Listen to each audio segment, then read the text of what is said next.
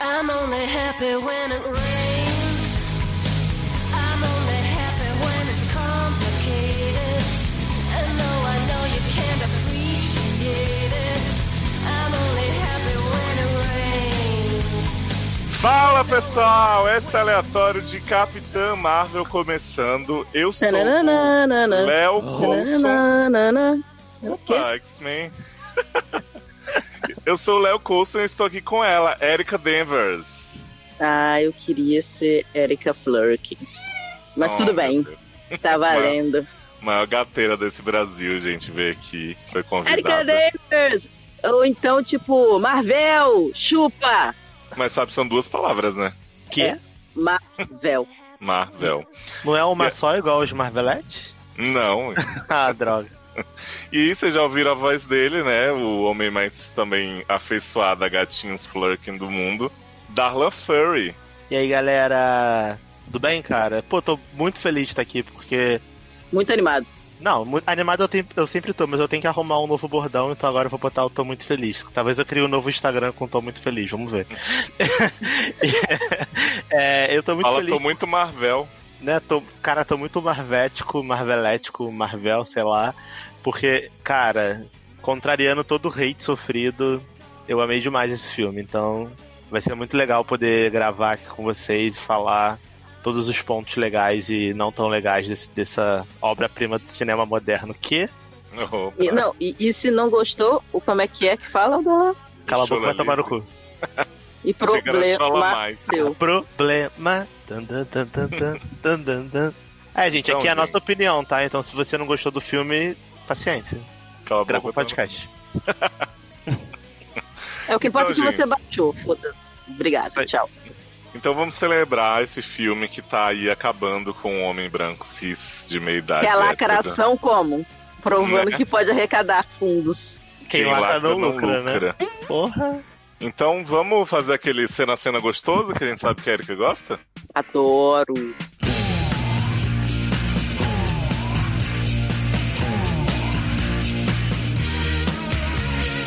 Então a gente começa o universo cinemático da Marvel aí com Homem de Ferro 1, Uh. né? No longínquo onde que. Achei que, Na- achei que você já fosse conversar com a bomba, né, Léo? De que aparentemente é, Homem de Ferro 2 e Avengers Endgame são muito conectados, né? Sim, tem uma Eu ligação, né? Vai ter uma ligação super incrível entre os dois filmes, né? Que é o ator que faz os dois. Robert Downey Jr. Eu acho que já começou errado. Hum, Eu acho que já devia começar confessando que você chorou antes do filme começar, porque eu chorei. porra, sim, Agredida! O filme nem começou, já pá na minha cara. né? A gente cara- vê a Stan- vinheta da Marvel com o Stanzinho jorrando em nossas caras e todo mundo no cinema, oh meu Deus. E aí, o filho da puta falou assim: ladrão do meu lado. Ah, Quê? pra quê? Quê? Falou, chama o Stanley de ladrão. Jack Kirby é que fez tudo. Aí o Jack Kirby fez o quê, cara? Jack Kirby foi pra descer e foi mandado embora. Fica quieto. Ai, gente, essas experiências de cinemas, eh, eu sempre adoro ouvir, porque são muito únicas. No decorrer do filme eu vou contar pra vocês o que, que eu tive que aturar. Mas não, você- mas eu acho um absurdo, cara, do cara sendo homenageado ali. É tipo assim, bota o enterro da mãe desse filho da mãe lá e aí grita assim, ó, vagabunda. Porra, respeita aí. É, pois é. Mas assim, na sala de vocês aplaudiram, na minha aplaudiram. A, da primeira vez que eu vi, que foi na, na quinta-feira, né? Que foi o dia da estreia. Tipo, eu vi no IMAX, na, na barra. Cara, a galera aplaudiu muito, assim. Eu fiquei até assustado. Ah, porque eu, eu A tava. me- galera sinistra, né, pô? Pessoa que É- viu de, na É porque estreia. assim, pô. eu tava mexendo, tipo, eu tinha comprado refrigerante, tava, tipo, eu cheguei atras- um pouco atrasado, né? Então, tipo, eu tava correndo, porque eu gosto de ver trailer. Tipo assim, tava ajeitando o refrigerante, sentando igual um maluco, botando mochila no chão. Começou, o pessoal começou a aplaudir, e quando eu via a logo, eu falei, caralho, esses caras são foda. Eles sabem como agradar o público e homenagear um cara que foi foda pra caralho pra, pra eles, né? Tipo, achei bem maneiro, bem legal. Aí o cara do meu lado fala ladrão. Olha, a vontade que me deu foi de enfiar o um balde de pipoca na cara dele. Então, Érica, quero que você conte pra gente em que ponto da história de Verse, né, que não é a Carolzinha ainda, a gente conhece a nossa querida capitã. Então, Verse tá nessa barra de sonhos, né? Sonho lindo que se foi, esperança que vivi. Opa! Lá, lá na Hala, né? Que é a terra do, dos Kree, que é o Hala Hala. Ela acorda, né, depois de um sonho E aí fala assim, pô, perdi, perdi o sono. Tipo, Érica, três horas da manhã, o gato pulou, perdi o sono. Aí vai lá bater na porta de Young Vai Rock. ali tomar um copo d'água e o diabo corre atrás, né? Isso, aí você já fica como? Perturbada. Aí ela foi atrás do diabo do Judiló e ele falou assim: vamos fazer uma lutinha? Aí ele, tá tarde. Aí, vamos fazer uma lutinha? Então tá bom, vamos. E aí eles vão lá e fazem a luta mais mal coreografada do mundo, mas foda-se. Eu não me importo. Sabe por que eu fiquei confuso dessa luta, Érica? Que Jude falou assim, né? Pô, as crianças estão dormindo, meu, mó, mó vacilo, você vinha aqui me chamar essa hora. Mas tem uma hora, enquanto eles estão lutando, que aparecem outras pessoas lutando no fundo. As pessoas são desregradas, né? Eu acho que as pessoas são meio desregradas, acho. Porque como a gente não tem muito sentimento, a gente também não deve ter muito sono, deve ter muita, muita regra, sabe? Horário de almoço, horário de descanso. É, as pessoas fazem o que tem que fazer, né? Tem... Mas a, é mas, a, tipo paulista que vai pra academia meia-noite, sabe? mas a Capitã Marvel, né, a Verse, é muito, é muito crossfiteira, né? Porque, gente, a pessoa acorda de madrugada, sei lá, pra falar assim, ah, vambora pegar um supino aqui rapidão. Tipo, podia estar fazendo várias outras coisas, mas ela queria cair na mão e pegar um supino. É porque lá o dela liberar, né? É porque Né? eu acho que o povo lá não transa, né? Que o povo lá é meio assim, né? Tipo, tudo é guerra, tudo é sem sentimento, tudo é povo meio, né? Cara de whatever. Então eu acho que a opção 2, a primeira opção dela, não existe, né? Não tinha ninguém pra ela transar. Então vamos lutar, né? Que é o que tá tendo. E aí já nessa luta, Verse dá umas rajadas, né, em Jude, não do jeito que ele gostaria. E Judy aí? denuncia ela pra Uhum. inte- inteligência Ele fala pra ela assim: Você só vai mesmo ter controle do seu poder quando você me derrotar sem isso. Ai, ai, ai. Ah, é E outra, você tem que saber controlar seus sentimentos. Você é muito descontrolada, você é muito destemperada, mulher. Mulher é sempre assim, louca. É, mostrando, mostrando logo na, na primeira cena do filme o relacionamento abusivo, né? Gaslighting, né? né? Gaslight com ela, pode crer. O, Ju- o- esse personagem do Jude Law, esse Young Rock, ele é maior, é aquele esquerdi, pseudo-esquerdista biscoiteiro, É sabe qual é? esquerdo macho, sad boy. Es- esquerdo macho de- do início ao fim. Ele fica assim: eu tô falando isso, tô te arrasando aqui, que você nunca vai ser nada porque você não sabe se controlar, sua louca. Mas é pro seu bem, porque eu quero o melhor pra você. Porra! Ah, eu odeio quando ele falava assim. Eu tô criando a melhor versão de você. Vai tomar no seu cu, meu amigo. Vai se fuder, porra. A, vis- a versão que me agrada, né? né? Ele fica, ah, é a melhor. Eu criei a sua melhor versão. É teu cu, né? Que você criou, né? Ela criou sozinha a versão que ela achou que tinha que ser. E aí, por isso que eu acho bem foda a personagem. Porque por mais que ela se esforce pra se adequar ao que os Kree acham que é certo pra ela, ela nunca perde a característica dela de ser meio rebelde, assim, tipo de quebrar as regras. Então, eu acho que eles foram bem felizes. Já nessa cena dá pra ver isso. Quando eles estão lutando, ele fala, ah, não, cai na mão comigo sem usar o poder. E aí ela fica puta, já dá logo uma rajada na, nos peitos dele, ele voa longe. E é isso aí, entendeu? Eu acho bem legal essa, esse pseudo paralelo que eles fazem. Esse pequeno ato de rebeldia, vai, dela, durante todo o filme. E aí, como a Erika já falou, né, da grande inteligência, suprema inteligência, a Verse até então não tinha conversado com ela e ela pergunta pro Ion Rog, né, o que é que ele vê, porque aparentemente cada pessoa vê a inteligência de um jeito diferente, como a pessoa que eles mais admiram e tal. E graças E a Deus aí? mudaram isso da HQ, né, gente? Porque o povo tá muito apegado à HQ de Hum. Capitão Marvel, que só fez dois, tanto que só tem dois encadenados, um que ele nasce, outro que ele morre, de tão Aham. importante que esse personagem é no mundo. E assim, eles não botaram a cara da inteligência suprema, porque a inteligência suprema real é uma gosma verde que fica com cara de pus. tipo pus que sai do bolo que revela o sexo das crianças. Que Então, gostoso!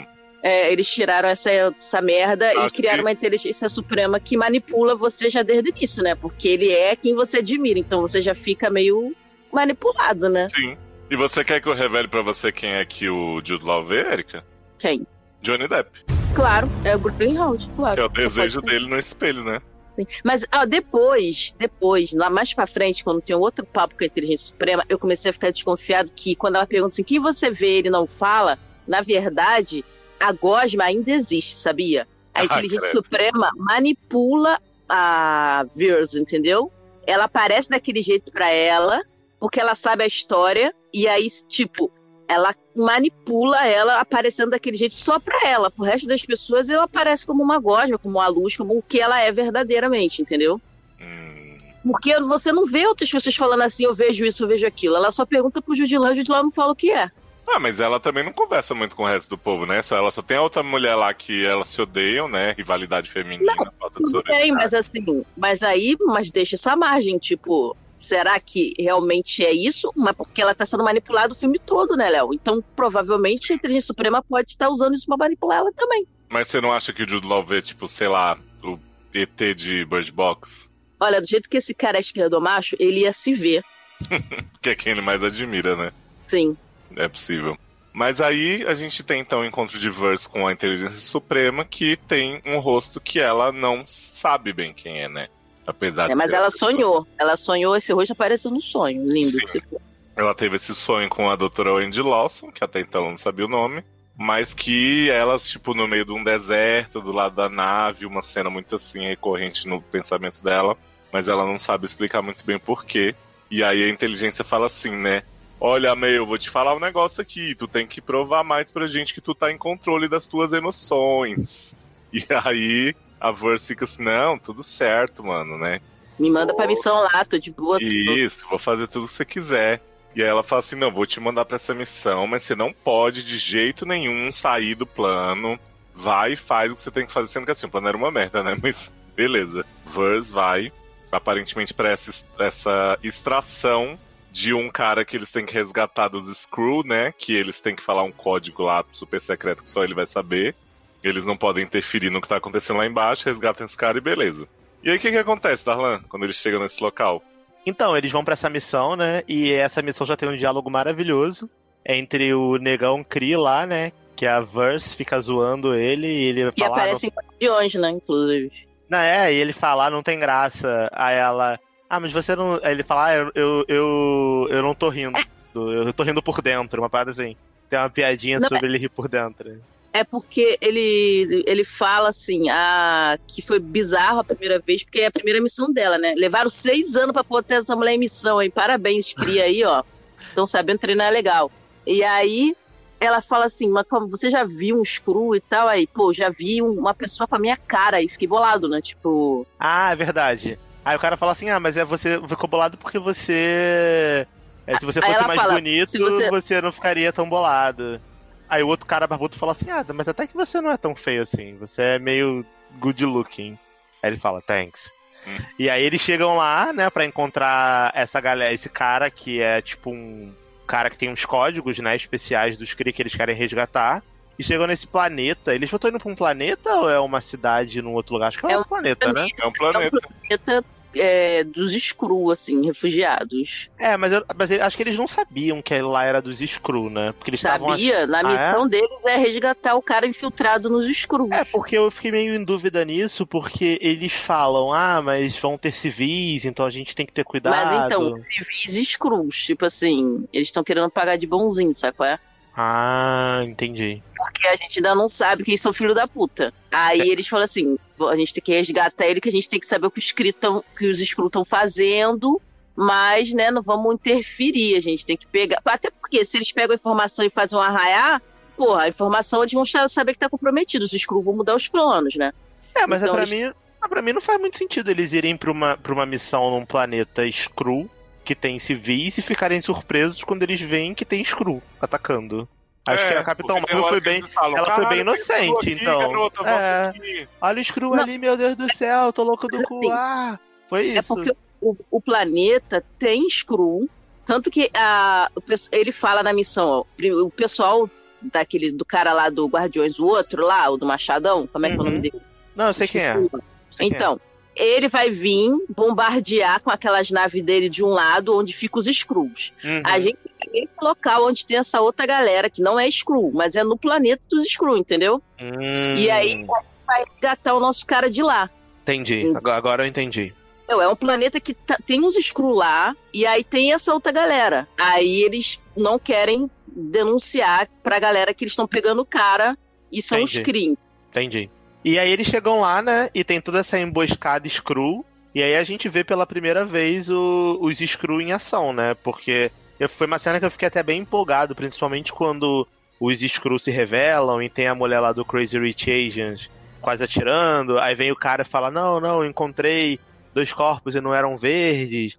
E aí ela vê que, na verdade, o cara que tá falando com ela era. Já um tá lá cara- embaixo, treta. o cara que tá lá embaixo brigando, aí a gente tem a primeira imagem do Screw, assim, se transformando quando ela mata ele. Eu achei, assim, muito bem feita a forma como, como foi feita. E toda a sequência do- dos Screw e dos Kree lutando, eu achei bem, bem bacana, assim. Uma, foi uma cena de ação que eu não tava esperando tanto, mas achei a Verse um pouquinho burrinha nesse início, porque por mais que ela esteja com, estivesse com muita vontade de provar, né, que ela é capaz de encontrar o cara e fazer as paradas, achei que ela foi muito de peito aberto, por mais que o cara já tivesse o código. Tudo bem que ela não sabia que os Skrull tinham aquela máquina que tiravam os pensamentos das pessoas, que entra lá na mente e faz todos aqueles, Não, na aqueles verdade, joguinhos. Mas ela foi muito de sabia, né? Assim, mas eles já conhecem os Skrulls. Eles sabem que os Skrulls são seres que podem ser qualquer um. Então eu acho que quando o cara falou o código, eu achei que ela derrubou a defesa muito rápido, sabe? Ela não Olha ficou desconfiada. Por que, que eu não acho que é estranho? Porque, olha só, Hum. a parada já é muito estranha. Toda essa missão é muito esquisita, sabe qual é? Às vezes eu acho que foi armado, não sei. Tem uma parada ali que não bate. Ou foi mal feito o roteiro, ou foi armado aquilo ali. Assim que o Wong Rog desce com a galera, com a Carol Davis e a galera, e deixa esse, a mulher do Crazy Rich Asians lá em cima, e o, aquele, o outro cara, Uhum. eles ficam os dois lá em cima. Ela fica na sniper e o cara fica também de olho no binóculo lá, olhando, correto? Aí ela vai e fala pro cara, ó, fudeu, tá chegando mais gente aí na região, fica de olho. E aí o rádio não funciona. O Ron Rock não consegue ouvir e ela não consegue passar mensagem. Aí esse cara acaba descendo e ela não vê ele descer porque ele vai lá avisar. Tipo assim, tem escuro na área, sabe qual é? Sim, sim. Tá chegando, galera. Cuidado. É, e, só que o rádio não tá funcionando. E quando a Carol chega no cara, o coisa tenta avisar o Angrog e o rádio dela também não tá funcionando. Aí depois que, que ele consegue finalmente falar, é que o cara se revela um screw e ataca ela de surpresa, entendeu? É quando ele. Porque o rádio, na verdade, o rádio tava funcionando, mas tava com interferência. Tava assim, tipo. ah, ah, ah, tipo a minha ligação fica às vezes. Tipo Hangout, é. É, tipo a nossa ligação fica às vezes durante, ao longo do podcast. E aí, por acaso, né, conveniência de roteiro, a frase que ele fala, cuidado, Bino, cilada, corre, screw. Aí ela ouve e o cara ouve e, tipo, dá o choquezinho nela e acontece tudo o que aconteceu, né? Capturam É, e você ela e tal. Se você né? levar em conta que é a primeira missão dela, ela nunca fez porra nenhuma. É, faz sentido. estranho. É. Às vezes tô sendo muito chato. Beleza, faz sentido. Não, não. Seria coerente, entendeu? Mas, Aham. como- mas o roteiro fez de um jeito que, assim, mostra que, tipo, é a primeira missão. Apesar dela ser desaforada, é a primeira missão dela. Se o Jude Law caiu na trap, porque o Jude Law e a galera caiu na trap. Uhum. Imagine ela, entendeu? Se o cara. Ela, ela tá imaginando. Se o cara tem um código, tanto que o Jude Law depois fala assim, ué, como é que ele sabia o código? Quando ela consegue falar com ele de novo, ela não sei.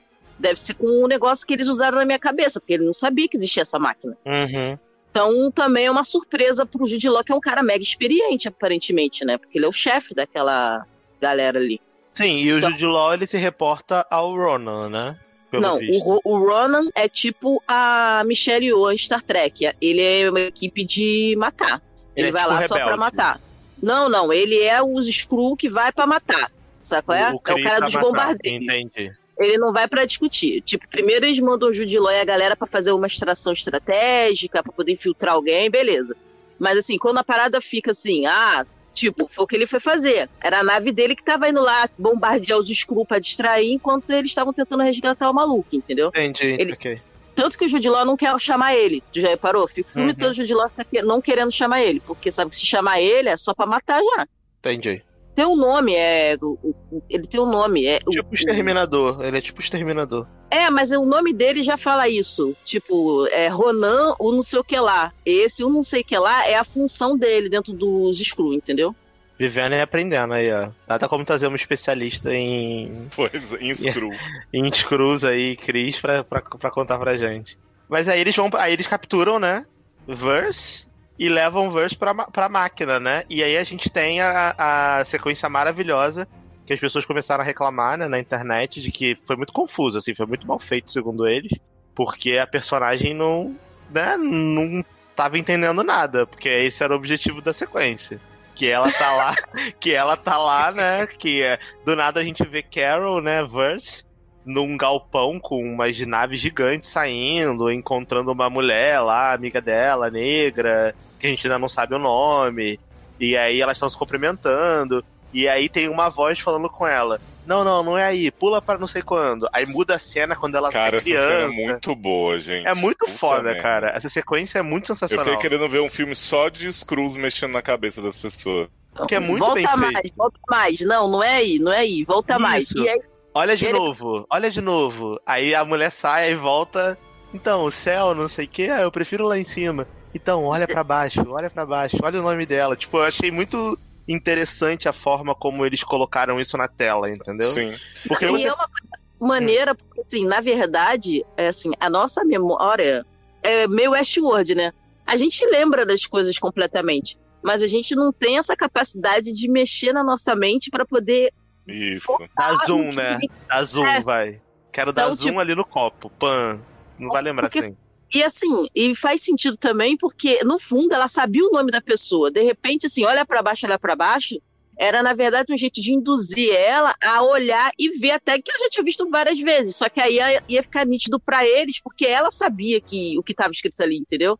Não Sim, necessariamente ela baixou a cabeça na memória e olhou, sabe qual é? Uhum. Não, e sem contar que tem o, o, o- Nessa sequência toda que ele fala olha pra baixo, eles descobrem o nome da, da doutora lá, né? Marvel, que eu esqueci o nome dela na vida real. Isso aí. E. Annette Bening, maravilhosa. Annette Bening, né? Eles falam, ah, olha a coordenada, olha a coordenada, que ela tá lá dirigindo, olha a coordenada.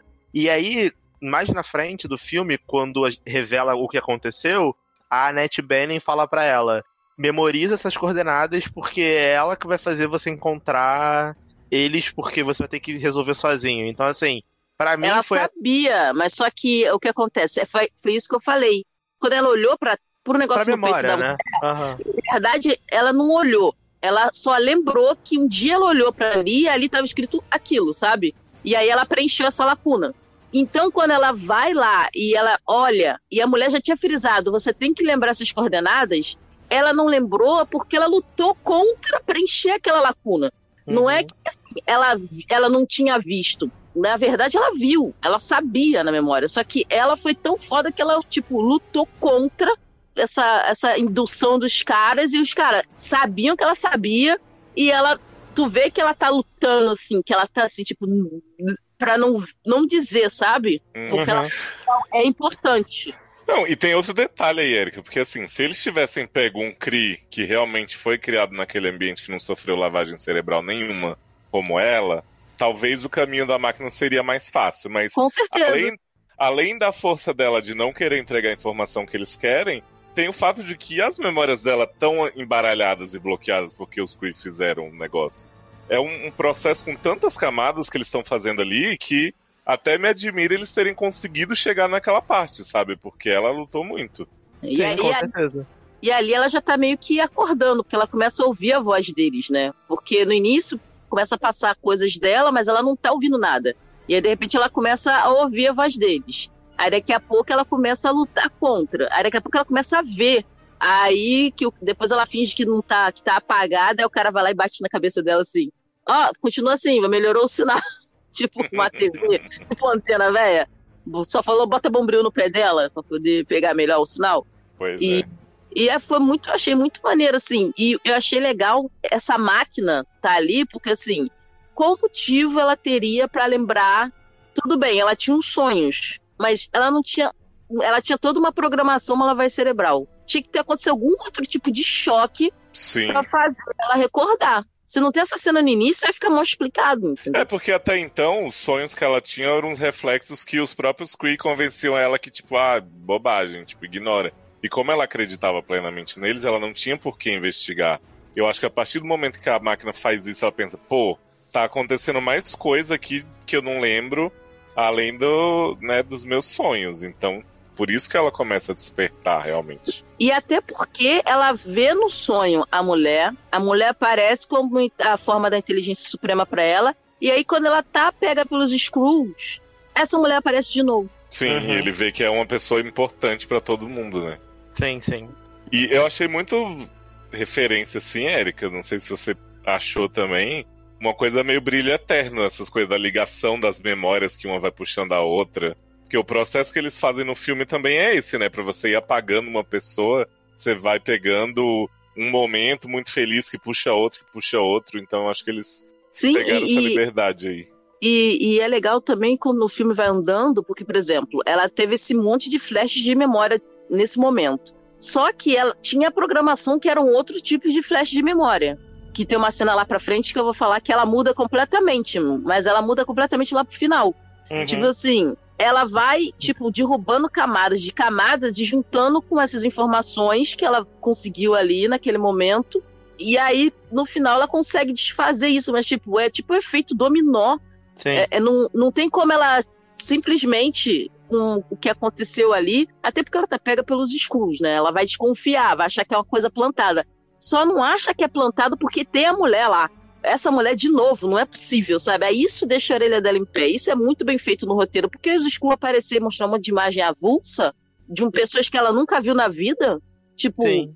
E eu- ela ia falar, "Ah, foda-se.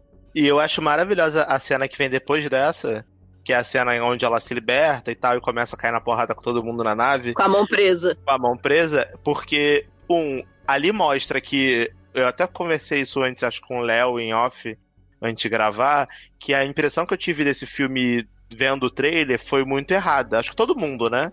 Todo mundo achou que esse filme ia ser um filme mais. talvez um pouco mais sério, não sei. Que ele é bem zoeirão, Achei não, assim. cara. Eu achei, eu achei que Aí, fosse ter, ter Samuel um, ter um tom novo, diferente. É, eu achei que fosse- sério, cara.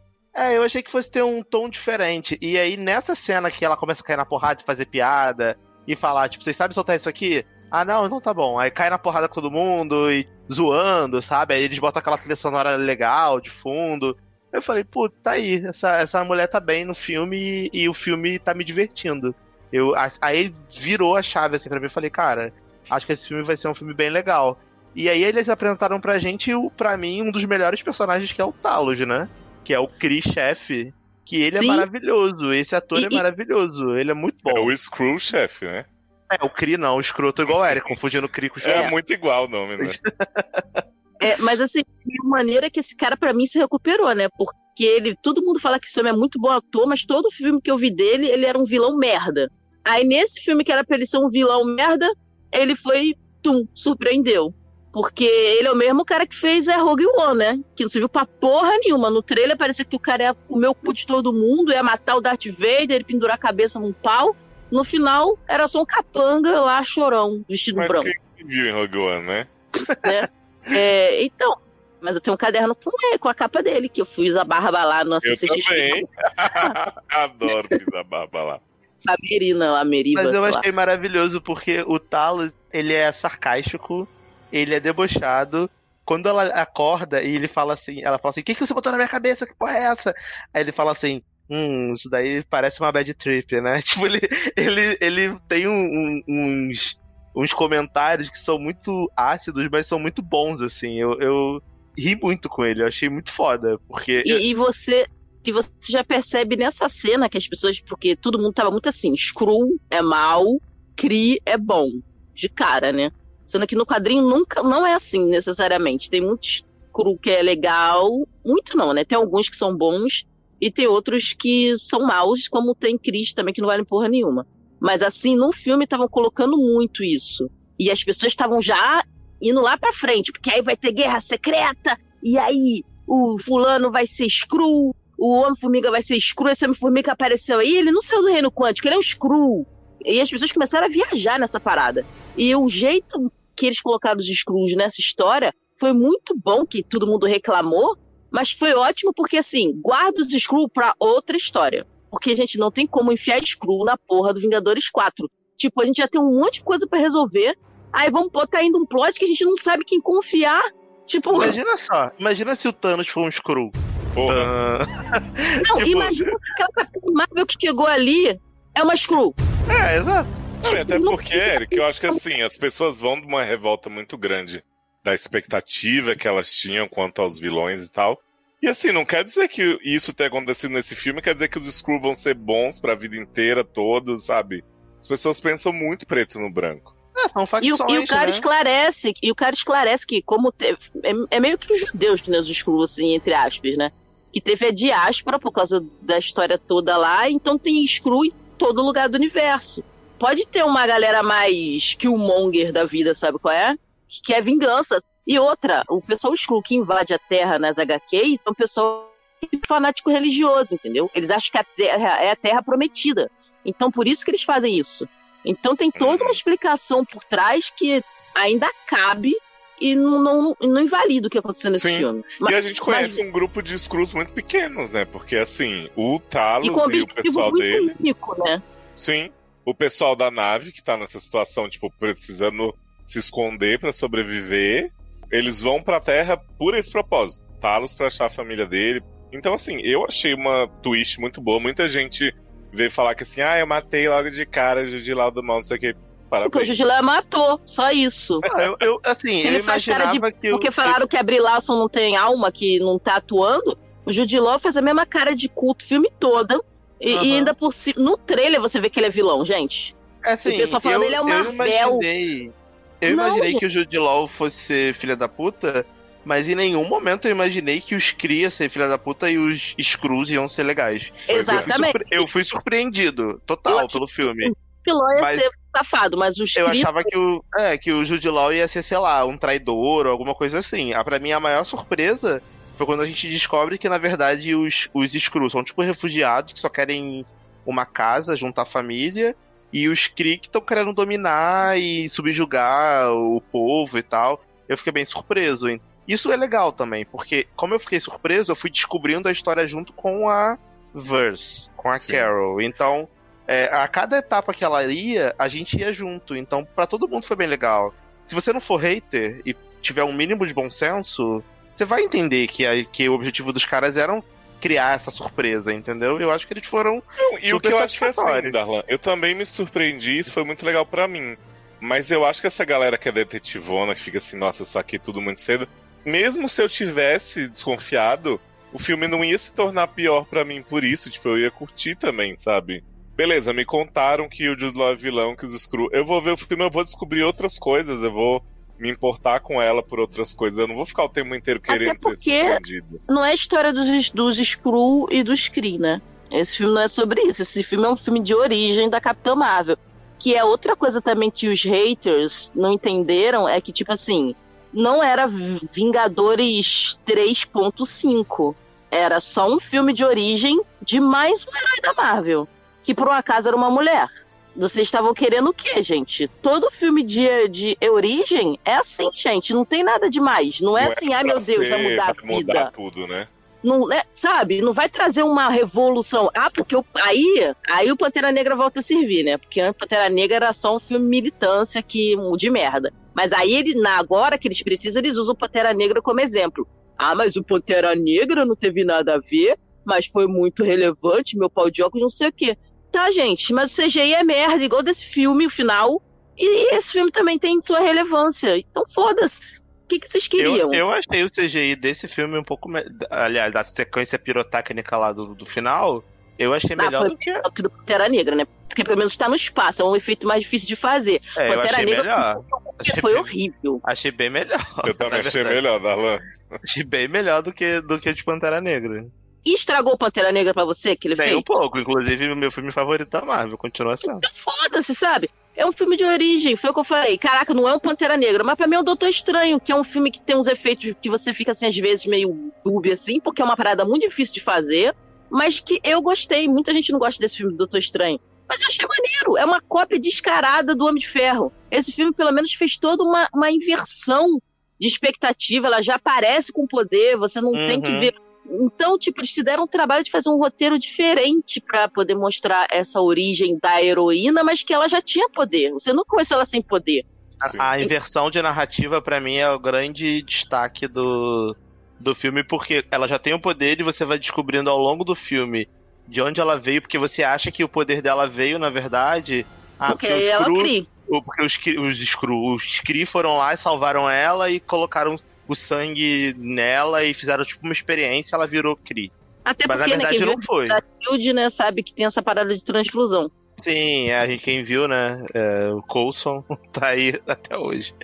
Mas não foi. Foi tipo, quando você descobre que foi, tipo, todo um plot envolvendo uma trama que ainda inverte o que você achava que ia ser o plot principal do filme, pra mim foi super surpreendente e satisfatório. Acho que por isso que eu gostei bastante, assim. Eu falei, caramba, os caras conseguiram me surpreender, porque eu nunca ia imaginar que o final da história ia ser aquilo ali que eu tava vendo na tela, entendeu? Então pra mim foi super ok. Aí vamos voltar pra história. Ela vai, consegue se libertar, ela não consegue soltar as mãos, ela fica dando É. um rajada fotônica dentro de uns, de uns tubos Eles assim. colocam umas caixas de metal, tipo que botou na, na perna da Cleo Pires em Supermax, Hum, nas mãos dela.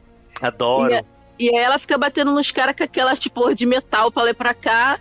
E tentando fugir da nave, não sei o quê, e até a hora que ela consegue dar um poder, só que ela estoura a nave, né? Porque ela não sabe controlar muito bem o poder, e aí est- acaba estourando e ela acaba vazando pro espaço, né? E o Mas ela Talos ainda ainda, tenta pegar a pegar nave. assim, né? Ela tira um ta... ela joga o Talos fora da nave, não é? Pega a nave dele. O Talos chega assim, senta aqui, jovem, vamos conversar, né? Tipo... e aí ela solta Cala ele. E aí ela acaba caindo na Terra na Blockbuster, né? Amo. Melhor sequência, amo demais essa sequência dela caindo na Blockbuster. Viado, ela chega na Blockbuster, atira em Schwarzenegger apavorada. Me identifiquei. E aí ela sai da Blockbuster, assim, se limpando. Ah, e tem um aí chega- detalhe também, Ah. que tem vários easter eggs nessa cena, tipo, você fica bem marcado que é 95, porque True é, o True Lies é de 94, então estaria na locadora um ano depois, né? Era assim que acontecia, gente, a gente levava um ano pra ver o filme que deu no cinema. E ela pega uma fita, assim, que ela olha, tipo assim, que porra é essa? Porque ela vê uns caras de piloto, você viu? Que ela vê uns Uhum. pilotos assim, aí ela pega a fita e fica olhando. Porque ela teve a visão com esses aviões, né? Com aviões. Aí ela vai, meio acho que ela pega por causa dessa associação. E é aquele filme, é Os Eleitos, né? É o filme dos caras que são pilotos e são treinados para serem astronautas. Quer dizer, é meio que o que ela fez. Tipo, são pilotos que foram pro espaço, sabe? Ah, E foi Então, ótimo você falar isso, Érica, porque assim, esse filme pegou muitas pessoas nessa nostalgia, né? De zoar a tecnologia da época e ter mil referências. Mas eu achei que não foi pesado. Não, não eu acho que foi no, na, na conta. Mas tinha uma mulher atrás de mim, eu sempre dou essa sorte de atrair muita gente falante, né, no cinema. essa mulher tava explicando pra filha dela todas as piadas dos anos 90. Então apareceu a Blockbuster e ela falou assim: Você sabia, filha, que a gente alugava fitas de vídeo neste lugar? E a Ah, filha, mas tipo no assim, cinema as pessoas ficaram falando, pra- ficavam falando alto também. Isso aí, "Nossa, eu não tenho saudade, não. A internet era assim, você sabia que demorava pra carregar desse jeito? E a filha, me deixa assistir esta merda! Tadinha, gente. cala a boca, mãe, pelo amor de Deus. Né? E aí, mas beleza, né? A, a Verse sai da Blockbuster e chega num guardinha lá, né? E fala assim: Você é o responsável pela segurança deste. do C, não sei o que, né? Desse que é o código que distrito. ele tem. Desse distrito. E aí o cara, ah, mais ou menos, né? Eu cuido daqui, tem um fulano que cuida do cinema, mas ele boladíssimo com a roupa dela e tal. E aí ela fala assim, onde que eu encontro equipamentos de comunicação? E aí ele aponta, Radio Shack. Que também acho que acabou, né? Radio Shack, não tenho certeza. Radio Shack é tipo Lan House, né? Não, o Radio Shack era tipo uma Best Buy, sabe qual é? Ah, pra mim aquilo ali era uma Lan House, que a pessoa ficou sentadinha digitando no teclado branco. Não, Não, não. é loja, é loja. É a loja de equipamento que ela pega o Game Boy pra poder fazer a ligação pro OneGrog Uhum. no telefone do orelhão. É a loja Sim, que vende aparelhos eletrônicos. É tipo a Calunga, entendi. Isso, só que americana. entendi. Podia ser Calunga, né? Eles podiam transplantar com CGI. É, Ia cara, ser maravilhoso. é, ser setorizado, né? Aí podia ser em Nova Iguaçu, eu ia amar. Sim. Ô, Érica, a Radio Shack ainda existe, tá? Antes que eles nos processem. Ah, tá. Porra, porque eles vão ouvir muita gente. Radio Shack patrocina a gente pra gente mostrar pras pessoas no Brasil que vocês ainda têm relevância. Isso aí. E aí tem a maravilhosa sequência, né? Que ela liga pra, pro, pro Scree lá na nave Uhum. e eles ficam assim: Verse, você tá viva? Não acredito. E aí ela fala: então, tô aqui, né? Nessa, na Terra. Qual, qual o nome do planeta Terra? Eu, eu acho que é C53 ou C, é, acho que é C53, né? Não sei. Tô aqui no 153, mas os Criffs mexeram com a minha cabeça, o cara sabe o código. Tô fudido, o que que eu faço? Aí o cara, fica aí, que a gente tá indo te buscar. Aí ela fala, não, mas eu tenho que ir atrás dele, porque eles vão. Eles não vão parar, blá blá blá blá blá blá blá blá. Não, fica aí que eu tô indo. Aí tem a maravilhosa sequência, né? Que a ligação cai, porque provavelmente o tempo Não, era inteiro acabou. urbano. É, ela não Ah, tinha era, mais mão. era interurbano, Você é lembra? O bagulho fala. É, é sua, sua ligação de longa distância, não sei, Aham. não sei o que lá. Tipo, what? coloque mais uma ficha ou tente novamente, uma parada assim. e aí ela, ela cai a ligação e chega a Nick Fury, né? É, porque ela levou a noite inteira pra poder conseguir fazer aquele equipamento que transforma o bracelete dela, mais o orelhão, mais o Game Boy, num transmissor, né? Achei realista. Também achei. A Nick Fury aparece todo pimpão, todo se achando gostoso. E aí, gata, beleza? Estão procurando a mulher que caiu do céu, é, aparentemente? Uma ela roupa tava muito usando roupa de laser tag. Aí ela fala assim: acho que ela foi por ali.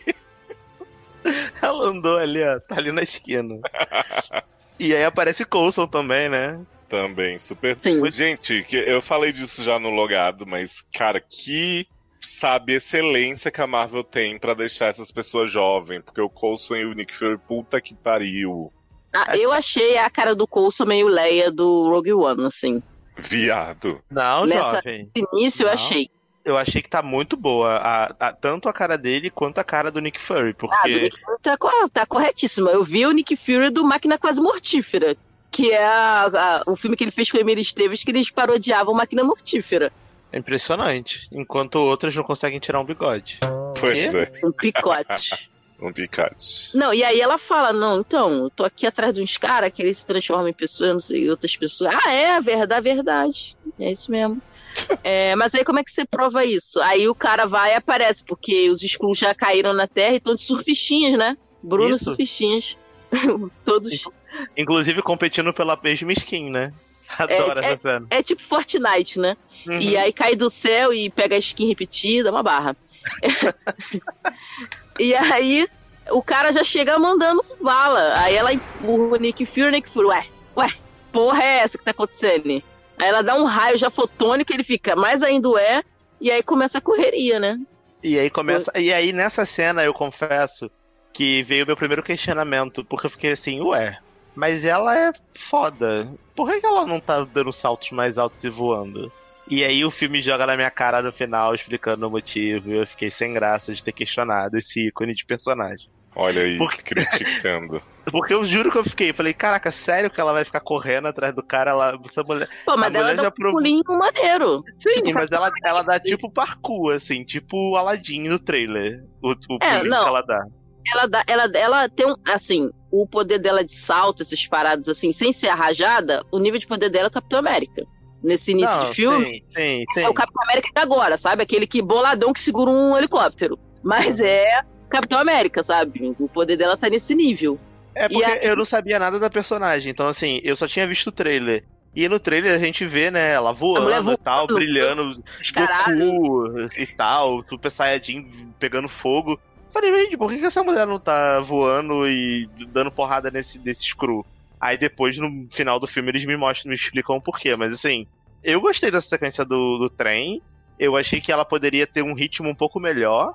Porque eu acho que a direção dessa cena é uma direção que cansa um Esses pouco. diretores não são bons com cena É. de ação. Não são. Isso é, você- isso é Se você, pegar, o se você pegar o diretor, por exemplo, de Vingadores Guerra Infinita e colocar pra dirigir essa cena, Os diretores, né? é, os diretores, sei lá, pega os diretores de Soldado Invernal, vai.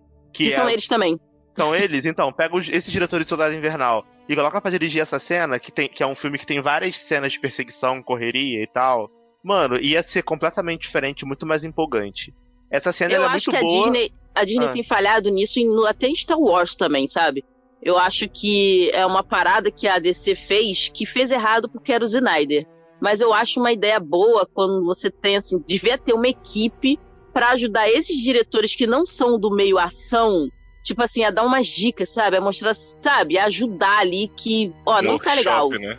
É, não, tipo um consultor mesmo. Tipo assim, ó, aqui você, vamos fazer diferente, vamos tentar, sabe, mudar isso aqui. Porque, tipo, foi o que um- uma galera falou. Tipo, a luta do Demolidor na série do Demolidor é melhor que as lutas desse São melhores que as lutas desse filme, sabe?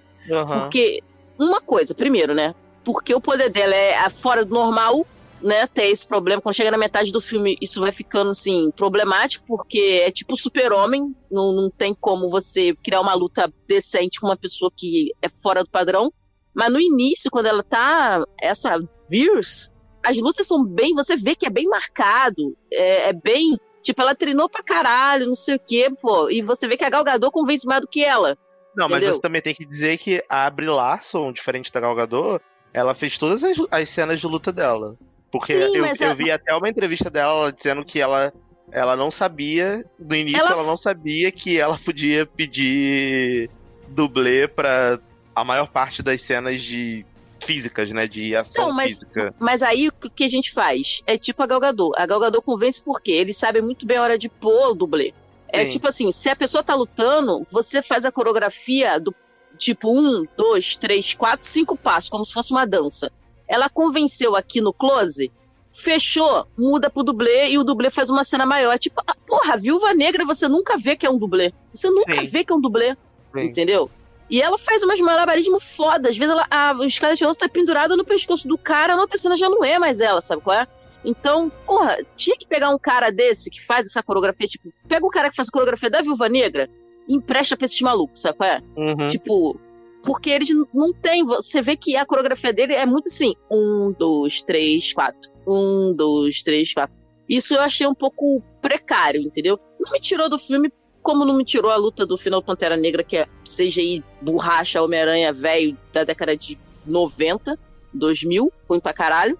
Mas é uma coisa que, tipo, eles deram uma, uma gar- ga- garoteada. E essa cena de perseguição do carro também, ela foi querer fazer uma homenagem ao Operação França, né? Que é um filme que tem uma cena que tem uma- um cara correndo no trem em cima e tem um pessoal perseguindo de carro embaixo. Não, mas eu É, achei que a cena valeu mas- a pena por duas coisas. Um, Mas eu achei ela meio longa, sabe? Meio, É. meio longa demais. Mas, pô, o humor dessa cena é muito bom, porque toda a sequência dela dentro do trem, caindo na porrada com a velha, e as pessoas do trem segurando ela. Eu ria tanto, porque é uma, é uma reação muito normal, vai. Tu tá dentro de um trem, e uma pessoa entra, começa a cair na mão com uma idosa. Uma pessoa com cosplay. é, tu vai, entra tu vai fazer o quê? Tu vai segurar a pessoa, tu vai ficar, meu Deus, o que que tá acontecendo? Eu só, é, é, só não teve ninguém filmando porque era década de 90, senão as pessoas estavam com o celular, assim, filmando a E porradaria. ninguém tava segurando ela, tava só filmando mesmo. Sim, e a segunda coisa foi a- o Stan Lee, que eu achei também muito boa a cena. Dela abaixando assim o jornal, o papel que ele tava lendo e dando um sorrisinho pra ele, né? E ele repetindo aquelas frases. E, vo- e você viu que ele tava meio, meio rejuvenescido também? Sim, aquilo ali já era provavelmente alguém que. Não, Ele gravou a cena, mas é que aquilo ali, é que nesse ano ele faz um filme do Kevin Smith, Os Barrados no Shopping. Ah. Aquilo ali que ele tá lendo é o roteiro do Barrados no Shopping. Ah. Isso que eu ia te perguntar, se você sabia o que, que era aquilo que ele tava lendo, que ele fica repetindo a mesma frase, ele repete umas duas vezes. É porque ele tá tentando decorar o roteiro. e Ele repete mais quatro vezes. Ele fica repetindo isso. Tipo, é porque ele tá decorando o roteiro pra gravar o filme, entendeu? Quando ela Entendi. baixa, dá bem pra ver o nome do filme, assim, na, na capa. Ela baixa, aí ele, tipo, meio que ri pra cara dela, e aí ela ri pra cara dele e deixa quieto. Mas você percebeu porque ela sabia que a véia era Cri, né? Quer dizer, que era a véia. véia era screw. Porque muita gente falou assim, como é que ela adivinhou que a mulher era screw? Porque ela encontrou a velha quando ela, Ela tava saindo, do, saindo do trem. do trem, e quando né? ela chega no trem, tá a véia de novo, gente. É, gente, as pessoas não estão prestando atenção no filme, não. É, Então. assim, gente, eu não sou a pessoa mais atenta do mundo, não. Às vezes eu perco várias, mas essa aí, faltou a velha gritar assim: olha pra mim. Porque ela esbarrou na velha na, na entrada do trem. E Pois quando é. ela entrou no vagão, a velha tava ali sentadinha, olhando pra mas baixo. o povo falou que ela esbarrou na velha, mas não olhou pra velha. Então não tinha como ela saber. Ah, claro gente, que olhou, tá. gente. Cara, ah, tá bom. Eu era o anjo da Larson. Ela eu era faltou velha. secar a vela, meus beiços. periférica, não tem visão periférica. Ô, ô Léo, você esbarra com a pessoa, você pode não olhar pra ela, mas você não, não, não tá vendo perifericamente na lateral do seu rosto. Então, mas ela olhou pra Ela velha. olhou pra velha, gente. É mesmo que não olhasse, a mulher é uma guerreira treinada. Com a visão periférica, ela pode gravar um rosto, pô. Né? Tipo, você que a mulher tá Ah, rajada, cara. As, nego as tá- pessoas, as pessoas pegam uns pontos assim pra criticar que eu não entendo. Gente. Vão... Exatamente. É isso que eu quero falar. É tipo assim, caralho, a mulher lança rajadas com a mão e você tá criando um problema dela ter esbarrado na velha e não ter olhado três horas pra cara da velha pra decorar o rosto. Pois é. Cara, mas eu ri muito das porradarias com a velha, principalmente por causa das reações das pessoas em volta. Porque, tipo, na hora que a véia começa a fazer malabarismo da chute na Brilaço, as pessoas ficaram confusas, porque até então elas iam lá defender a pobre velhinha, né? E aí, quando começa isso, você vê a confusão das pessoas e, tipo, o que que, tá acontecendo, né, Sônia? E as pessoas ficam assim. E aí vem uma mulher, segura ela, vem um cara, segura ela, ela empurra as pessoas. E aí é muito bom também, porque tem uma cena de sustinho, né? Que aí o, o, o Screw sai, aí tipo, abaixa assim na parada, ela fica olhando pro vidro. Aí ele levanta, tipo um jumpscare, assim, tipo, tan! Na tela, como, como Screw, aí vira o outro cara, o cara que tava atrás dela, aí o cara olha e fica assim, quê? E aí pula, e aí tem toda a sequência no teto do trem, com eles caindo na porrada no teto do trem. E o Nick E- Fury correndo com o Coulson lá no carro, e aí ele vai e. O que, que o Nick Fury des- descobre?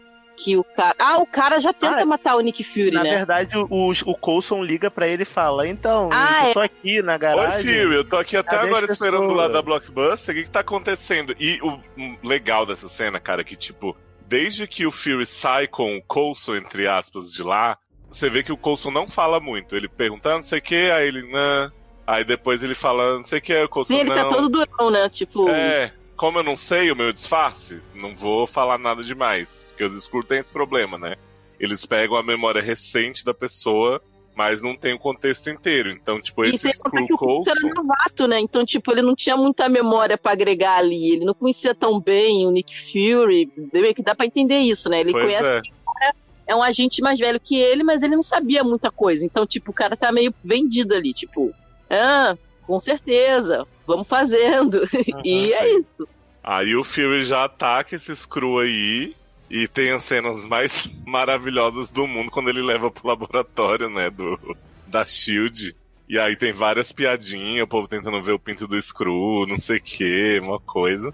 E vocês, acharam o quê? Que o pito do escuro era grande? Eu achei, porque ele Eu ficou bolado. Ele ficou bolado. Acho que era bem avantajado esse Skrull, viu? Eu achei que eles não tivessem pinto. É?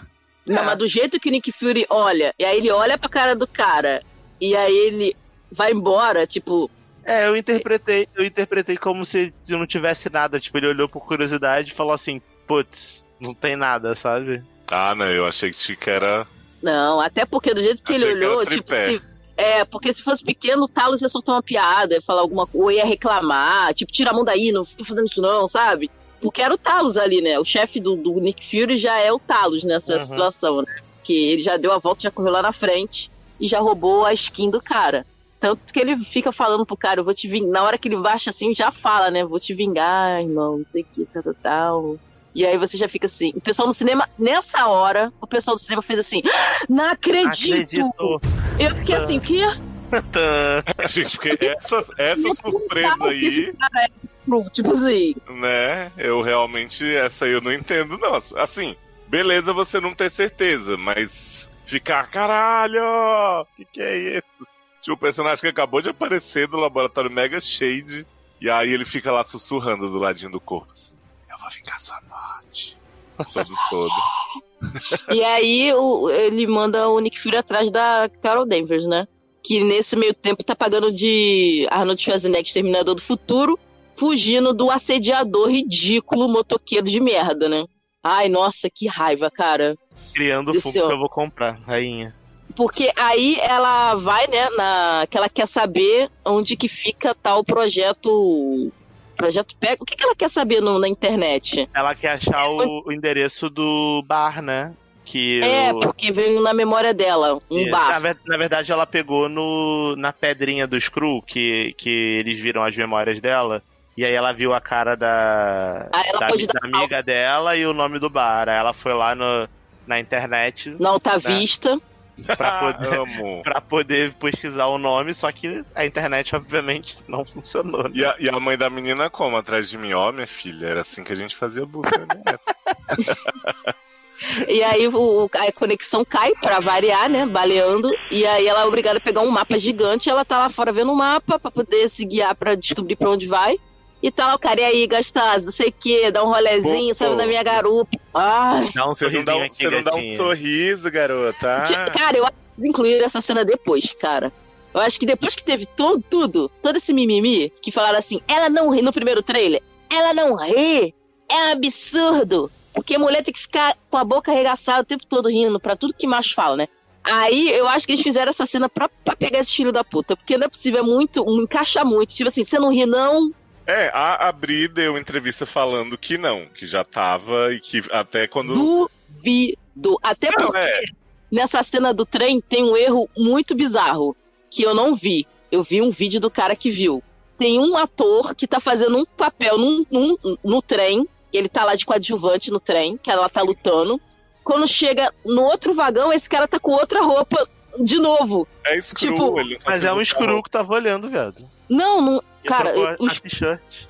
Não, é, é um, um erro. Tipo, o cara que era o, o coadjuvante lá, o extra, apareceu de novo em outro lugar, entendeu? Tipo. Aham. Então, teve regravação, ficou bem claro isso. Então, tipo, eu aposto que eles fizeram essa ceninha, cara, porque não é possível. Eu- tinha cena, o cara falando outra coisa, sabe? Mas essa coisa de você não ri, não. Isso ficou muito assim, cara, pra mim, tipo. Foi muito pros losers, sabe? Que olha. É, assim, já estivesse ou foi adicionado depois, eu bato palmas. Eu adicionaria, inclusive, então se eles fizeram, parabéns. Amo muito. E aí o babaca entra e aí ela vai lá, rouba a roupa do manequim, no Mulher Estilo Exterminador do Futuro, Sim. e pega a motinho, mete o pé.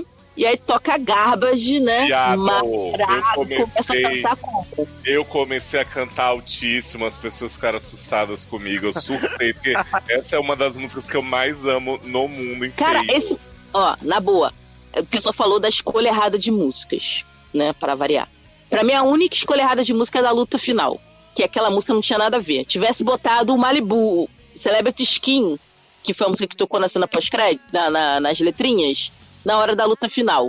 Porque aquela música realmente estava fora de lugar ali, ela era muito lenta, um beat muito devagar, eu achei que não tinha nada a ver. E nem é tão boa assim, né? Então Qual que já é falou. No Doubt. Ah, I'm Just a Girl? Aquela I'm just a Just girl. a girl. É, eu, eu falei pra Amanda que eu acho Sabe que assim, é? foi mais pela ironia, né? I'm Just a Girl enquanto a mulher tá É, mundo, foi pela letra, mas, tipo. Mas não, mas não é. Música, luta, tem que ter música porrada. Não tem que ter música pra, pra- pra dar recado. Tivesse dado recado antes, sabe qual é? Podia botar essa música pra ser que sobe a letra e botar o Celebrity Skill. Game over, eu- para, para, Eu para. acho que seria melhor essa decisão. Até porque seria bom coroar I'm Just a Girl nos créditos, beleza, tá calminho, né? É, porque tá- beleza, já, já, já mostrou que ela é só uma garota, beleza. E é isso que importa e é isso que é o poder dela. Mas não gostei. Essa foi a única música que eu achei errado, mas o resto todas foram hinos. Parecia que eu tava vendo Glee. Tô- Parecia Tocou que eu tava vendo. Time After Time, viado. Eu falei pra Amanda, é a trilha que eu uso quando eu volto pros anos 90 na- nas minhas histórias. Aí ela vai pro bar, chegar lá, Nickzinho já tá lá, né? Quer dizer, Fury, porque ninguém chama ele de Nick. Que ele é muito badass, né? É. A mãe dele é Fury, o pai dele é Fury. O filho dele, se ele tivesse, seria Fury. E aí ela faz aquele teste com ele pra saber se ele é um screw, né? Fazendo perguntas nada a ver. Que tipo, fala uma coisa que você não fala pra ninguém. Ah, eu não como, não gosto de cortar, de comer pão cortado na diagonal. Acho uma merda. Tipo, Fala uma coisa muito aleatória que um Screw jamais pensaria, né? Ele fala isso, aí ela dá aquele sorrisinho assim, aí ele diz, você não precisava dessa, né? não, não, mas foi bom saber. E aí você não sabe da maior. O pessoal que gosta de achar link, quando tem Era de Ultron, olha aí, essa. Em Era de Ultron, mostra o Nick Fury comendo pão na casa do Gavião Arqueiro e ele corta o pão no meio. Ah, e aí, qual é a conexão? Será que ele mudou? Em, em- Não, ele corta o pão no meio, ele não corta na diagonal. Ah, tá, no meio, entendi. Entendeu? Ele Ele confirma, é coerente, é. entendeu? Ele confirma a tese. Que imagina, se ele falasse isso e as pessoas voltassem na cena do Gavião Arqueiro e ele cortasse pão na diagonal, isso queria dizer Ah, que porra! ele- Merda. Não faz sentido, né? Não, filho. Ou ele é um Screw. É. Pois é. Cara, Porque as pessoas não aceitam que as pessoas mudem, né? Tem esse drama também do Nick Fury, né? É, o- Eu- é um plot que a gente vai descobrir daqui a pouco, Eric. Calma. eu amo quando ele fala pra ela, e como é que eu sei que você não é Screw? Tipo, como se ela tivesse alguma obrigação, né? De... e aí ela vai e solta a rajada lá e, e fala, é isso, aí ele. Mas e aí? Aí Ela, não, eu soltei o não sei o que, megasônico. Screws não podem fazer isso. Ele, É "Como que rajada vou fotônica. Isso, fotônica. E ele, como é que eu vou saber disso, caralho? E ela, é, paciência. É paciência, né? O que tem pra hoje. E o pessoal criticou também que eles terem uma ligação, um humor muito parecido assim, e ter ficado muito máquina mortífera. Gente, eu achei uma homenagem. os filmes de policial da década de 90. Bad Cop, Good Cop. Então, Ah, tipo. eu, eu- eu achei que eu, eu vi uma, uma achei de entrevista do boa, sabe? falando que eles estavam tipo muito íntimos, eles tinham acabado de se conhecer. Eu falei, gente, mas eles estavam tipo assim debochando um do outro, fazendo piada, porque eles estavam numa situação merda. Eles descobriram que eles iam ter que trabalhar Não, juntos, sabe? E até porque era uma situação assim, eles estavam meio fazendo piada um com o outro. Primeiro, ela não acreditava que ele era capaz de, de fazer alguma coisa mesmo, porque ela não Uhum. é um humano bosta aí desse planeta aí. E ele tava tipo assim, essa mulher pode ser só uma maluca. Apesar que eu vi ela só tarra com a mão, mas tipo, tem alguma coisa que Ele pode tava haver uma curioso. explicação. Ele tava, curioso, curioso, pra saber mas o que tipo, estava acontecendo. E a gente tem que pensar também que aquele Nick Fury, ele, ela foi a primeira experiência, vamos lá, alien que ele teve. Tipo, ele, ele nu- nunca tinha visto nada como aquilo.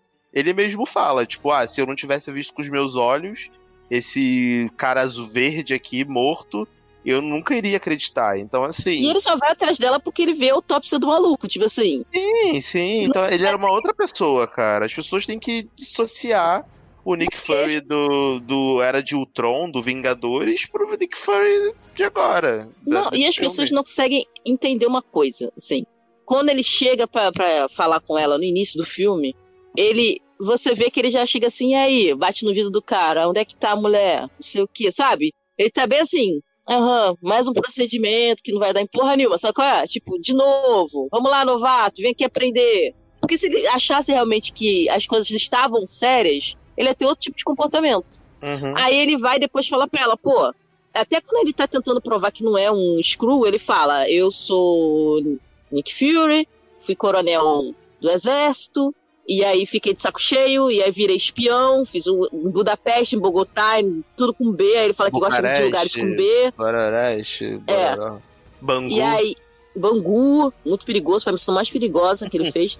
E aí ele fala assim, e aí eu fui pra SHIELD, me chamaram pra ir pra SHIELD, porque justamente ele era um coronel que tinha sido agente secreto, né, da CIA, e aí, provavelmente da CIA, né, não tinha outro lugar pra ser agente secreto, e ele é chamado pra SHIELD, que é uma parada mega secreta, e ele acha assim, caralho, agora vai ser foda. E aí não acontece nada, tipo assim, tipo, ele não faz nada na SHIELD. É, na Uhum. verdade, é tipo assim, aquele cara que tipo, tem um monte de skills, um monte de experiência, um monte de coisa, e ele tá sentado atrás da porra de uma mesa de escritório, Tá entediado. entediado. Tipo É. assim, ele, ele não tem motivo pra ele estar Nick Fury fodão, full pistola, porque, tipo, nada acontece feijoada, todo dia é igual, sabe qual é? Eu me mando investigar uma coisa avulsa, eu vou lá, ah, não é nada, é só um gatinho no telhado, sabe? E aí ele tá nessa. E você vê que ele é um agente nível 3, tipo assim, o Coulson é um agente nível 10 em Uhum. Agents of S.H.I.E.L.D. Tipo assim, ele é um merda, sabe? Dentro da S.H.I.E.L.D. ainda por cima. Ele não tem poder de porra nenhuma, sabe? No final, essa experiência com a Carol Danvers vai dar pra ele a chance dele subir dentro da Shield, entendeu? E aí poder fazer coisas, porque até aquele momento ele é só uma porra de um agente, ele é um- o Agents of Shield. E sem contar que o chefe dele também não existe, não é? No final do filme, que o chefe dele, o Talos, substituiu, né? Então, não, o chefe final- dele existe, mas tipo, ele ficou, ele, o Talos não matou ele, o Talos só prendeu ele e pegou a identidade. Então, mas eu não sei o que acontece com o chefe dele no final. Tipo, Não, ele só não solta. aparece. Ele só não Não, aparece, mas assim, eu ele acho não vai aparecer mais. Não é? Não. Sei lá, sumiu. Desistiu da Shield. Morreu. não deve. Não, nem ele morreu. É tipo assim, não importava ele aparecer. Porque, na verdade, o que importa é que o o Nick Fury tá fazendo um plano ali que ele vai vender pra Shield e a Peggy Carter e o Howard Stark vão comprar. Uhum. Porque eles sabem que existe um Capitão América. Entendeu? Por isso que Entendi. ele vai vender a ideia do- dos Vingadores. Então faz sentido. Tipo assim, agora eu tô empenhado, agora eu quero. Agora eu preciso realmente correr atrás do prejuízo. Porque eu fui atacado, vi cor. Tipo, Batman, full pistola. Agora tem motivo. Antes ele tava só pagando os boletos, entendeu? Depois que a gente tem esse plot todo, eles vão lá, né, pra poder descobrir, E aí toca é? Chelsea.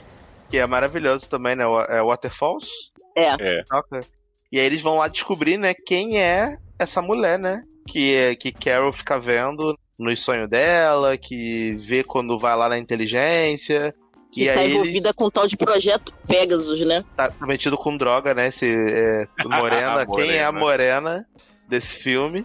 E aí eles vão lá nessa, nessa base.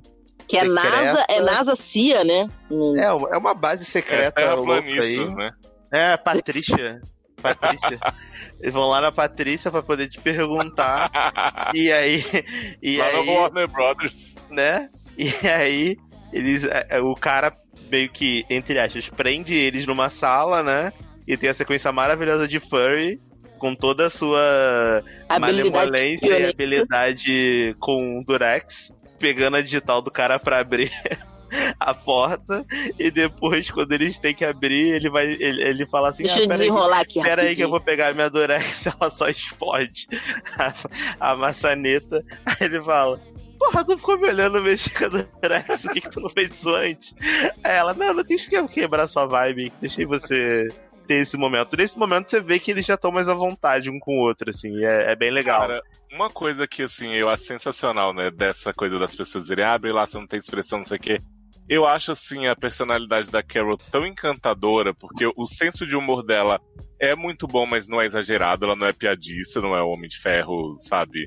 Nem o Thor pós-palhacitos, nada. Não, e, o- e o humor dela não é pra aparecer, sabe qual é? Sim, É é, um tipo humor assim. É pra se divertir, tipo, pra trollar. É, a personalidade dela é, ela é debochada, ela tem uns momentos assim. E, tipo, o que eu gosto muito da Brie Larson, que as pessoas geralmente criticam, é justamente isso. É tudo muito sutil, ela não tem explosão, assim, ai, vá, meu Deus. Mas você vê a dor dela, você vê as frustrações, e você vê também esse lado dela irreverente, sabe? Isso pra mim é tão mais importante do que você ter um personagem. Porque, por exemplo, a gente gosta do Doutor Estranho, eu gosto mas ele é o Tony Stark refeito, tipo 2.0. E eu acho, beleza, não vai ter um Tony Stark pra sempre, eles querem outro. Não, Mas assim, ele é o Tony Stark importante. 2.0, mas ele, a diferença é que o Tony Stark, ele é palhacitos, total. E o Doutor Estranho não é. O Doutor Estranho é muito sério. Eu acho que a gente tem que ter personagens diferentes sendo apresentados, então isso pra mim foi muito Ainda mais uma mulher, dela. outra mulher sorridente, feliz. Gente, existem mulheres diferentes. Oh, meu Deus. Que loucura. É, porque, por exemplo, se a gente pega a viúva, ela é, ela tem uma história muito sombria, né? Babies, a gente adora, né, Eric, esse plot. Sim. E, um tipo, monstro, também polêmica. Beleza, ela tem umas piadinhas aqui e ali, mas ela é porradeira e ela é o negócio, tipo assim, ela é Mas ela é, ela é de chavada. Tipo assim, ela é assim, eu não vou mostrar fraqueza nunca. Eu não Isso. demonstro fraqueza. Então, eu sou a descoladona da galera. Foda-se. É. Eu tenho jogo de cintura. Ela criou uma casca muito. Ela tá mais pro Nick Fury. Ela parece muito Nick Fury. Tipo assim. Por isso que ela é tão apegada a ele, eu acho. Tipo, que ela criou uma casca que ela tem os momentos dela de fraqueza, mas tipo assim. Ela consegue virar a ficha dois segundos, sabe qual é? É, ela, ela é intensa, algo que eu acho que a Carol não é. Talvez agora, nesse ponto da jornada dela, talvez. Não, não é. A, a, a Carol. é- eu acho que é suave, as duas são intensas entendeu? de um jeito, de jeito diferente, sabe? Tem várias mulheres da Marvel e todas elas estão diferentes. A viúva passou por um processo de dessensualização, que ela era só um rabo que ficava pulando e fazendo golpes sensuais. Ela é só uma gostosa. E ela conseguiu criar uma característica pra ela, conseguiu criar um caráter pra ela que você fala assim: a viúva é foda mesmo ela não tendo poder.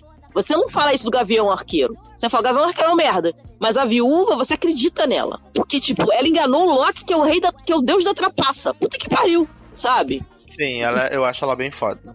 Ela consegue utilizar as armas que ela tem, a sensualidade é uma das armas, pra conseguir o objetivo dela. E ela tá certa. Ela- e ela tem essa capacidade de, tipo assim, virar a chave muito fácil. Ela é uma pessoa que, tipo assim, eu tô rindo aqui com você, mudou a chave, porrada.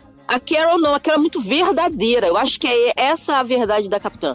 Ela passa uma verdade, tipo assim, quase infantil.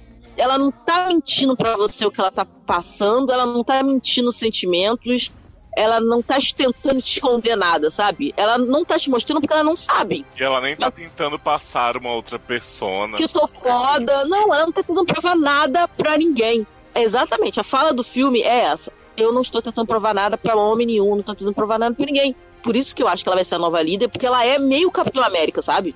A gente tava falando com o Darlange de tarde, que ela tem essa coisa da verdade, sabe? E ela não tem aquela humildade do capitão. Ela é tipo assim, caralho, eu sou foda. Não gostou? Fio o dedo no cu e rasga, sabe qual é? Nossa. Cala a boca e vai tomar no cu. Isso que eu falei dela não ser engraçada, né, palhacita e tal, mas ela ter o seu bom humor. Não sei se vocês notaram, mas pela primeira vez em muito tempo, por terem encontrado esses outros defeitos, né, para falar de brilhaço sem expressão, de quer matar homem, de quer não sei o quê, ninguém reclamou que o filme tem piada demais. Né? Não, as pessoas não reclamaram porque as pessoas têm essa, essa mensagem. E o filme que- tem piada demais e tem piada fora de hora, hein? As pessoas querem mostrar essa imagem de que a Brie Larson é forçada, engra- é, ela é forçada, sem graça, que tá sempre com a mesma expressão. Então, se eles falarem que tem piada demais, eles vão estar sendo se contradizendo, entendeu? Sendo que, tipo, assim, o, filme é Nick de Fury virou, virou um palhaço. Aí eles falam assim, o Nick Fury virou um palhaço. Ele agora é um merda. Tipo, por que, gente? Não, mas é, pra mim a maior barra é o fato do, do, do filme ser um lixo, porque o Nick Fury lava prato e gosta de gato, né? Acho Não, maravilhoso. inclusive, né, já que a gente tá nesse ponto aí em que a Verse e o Fury estão nesse, nessa base, né, da Patrícia, a gente tem a primeira aparição da Flurkin, mais amada do Brasil e do mundo, que é Goose, né? Já chega como se fosse no povo, o Fury fica todo feliz. Ah, gatere! pois é. A, a Verse só dá aquele sorrisinho e passa pela gata, porque ela sabe que não é, né, uma gata da terra. E o Fury tá lá assim, ô meu Deus, fala pro, dá um biscoitinho aqui. pra mim, cara, primeiro, tá revoltado porque um personagem é afeiçoado por animal, vai se fuder. A gente não conhece o Nick Fury A gente não conhece a vida pessoal dele, a gente não conhece. Isso, intimamente pode ser que ele tenha 200 gatos e faça aquilo sempre e seja o cara que ele é na profissão e foda-se. É, teve uma pessoa que falou isso, tipo, cara, vai que o Nick Fury é o tio dos gatos. Foda-se! A gente não sabe, a gente não viu a Pois casa é. do maluco. E assim, prime- duas coisas além disso. Nick Fury de 20 anos atrás não pode ser o mesmo personagem que vocês conheceram depois, sabe? Então, Porque nem os que a gente viu, né? Esses 10 anos de Marvel são. pois é. E outra, a gata é um ET, vocês entenderam? Vocês prestaram atenção nisso? Ela é tipo perigosa véia? pra caralho. Pois é, que ela seduz. É, e você vê que ela sabe com quem ela se mete. Ela, tipo, ela vai atrás do Nick Fury porque sabe que ele vai acreditar que ele é um gato. Porque ele é o manipulável ali. Quando fazem a análise mais tarde, né? Escaneiam Flurkin, um dos seres mais poderosos do mundo. Homem Perigo. humano, perigo quase zero, né? Então, tipo, Inofensivo. inofensivo. Mas beleza, a gente tem essa investigação e Fury cuidando do gato, Carol investigando os arquivos lá da Doutora Wendy, né? O Nick Fury dá o aviso pro chefe dele, né? E aí os Screw vão lá capturar Carol de volta. Ah, uma coisa que as pessoas não entenderam. Por que que prenderam o Nick Fury na sala? E a Carol? Ué, gente, Ai, deixa eu só explicar, né? eles estavam gente, olha atrás só. de um projeto mega de chavado. De uma mulher que morreu. Sim. Pois é. Quer dizer, a diretora do bagulho morreu. Era um projeto da Shield que ninguém deveria saber, porque era um projeto da Shield. Porque se eles estavam com o Tesseract, o Tesseract não caiu lá do nada. Ela, a mulher roubou o Tesseract, ficou durante, sei lá, quantos anos com o Tesseract lá, sem o Howard Stark e a Agente Carter, a Peggy Carter saberem. Aquilo ali era um projeto da Shield. Tanto que, se você for em Vingadores 1, a base que o Gavião, o Arqueiro e o Nick Fury chegam e tá lá o Tesseract, e aí o Loki aparece e o É lá, Gavião ficar do mal, é o mesmo local. É a mesma base. Base Pegasus, projeto Uhum. Pegasus. Então, tipo, aquilo ali já era da Shield. Só que, tipo, a Nick Fury é um agente nível 3. Eu não tinha como saber. Uhum. Então, e você olhar o uniforme dos caras que perderam, tipo, o Odin que recebe o crachá do Nick Fury, ele olha assim, que parece muita roupa daqueles soldados, os caras que são que trabalham na função de lá do soldado invernal. Aqueles que o, o capitão fica assim, vocês têm que lutar, porque Ah, né, ele- sim, ele faz- sim. curso. Aí os caras começam a ir pra cima do- dos malucos e aí morrem. São a mesma roupa, bonezinho azul, camisa azul é, escura. Então, tipo, aquela base ali, tá ali, ah, NASA, não sei o quê, mas É Shield. é Shield. Tanto que a nave que eles pegam é, obviamente, um protótipo da nave dos Vingadores depois. A nave que eles usam, que o Hulk vai pro espaço. Uhum. A, eu esqueci o nome, com o Injet. Aquela nave que ela pega com o Nick Fury, você vê que é um- uma versão antiquada. Antiqua, an- an- Antiquada. Antiquada tá uma, uma versão antiquada do Quinjet, sabe? E eu acho que quando o cara faz a modificação para ele conseguir ir para fora da Terra e ir para o espaço, essa tecnologia volta para a Terra, né? Eles trazem de volta. E é por isso que o Quinjet explica como o Hulk pegou um avião e voou para o espaço e foi para outro lugar. Entendeu? Porque Hum. a nave tem essa tecnologia. E Érica, a gente você é muito perspicaz. Eu não parei Não pra pensar é, nisso tudo, viado. É porque, Agora eu- não, porque essa história do Hulk ter parado em sacar me incomodou muito. Tipo assim, caralho, ele pegou a porra do avião e foi pro, pro espaço, como assim? E isso eu achei um furo, bizarro. Mas eu deixei pra lá, mas que eu achei bizarro, achei. Agora, com isso, fechou o ciclo. A tecnologia que o Skrull botou naquela nave, quando ela voltou pra Terra, a galera da SHIELD que tava ali destrinchou ela, fez a engenharia reversa e botou na nave, entendeu? Uhum. Fora que depois teve Tony Stark, que ajudou a melhorar a tecnologia, mas então, mas desde lá já tinha essa tecnologia, sabe?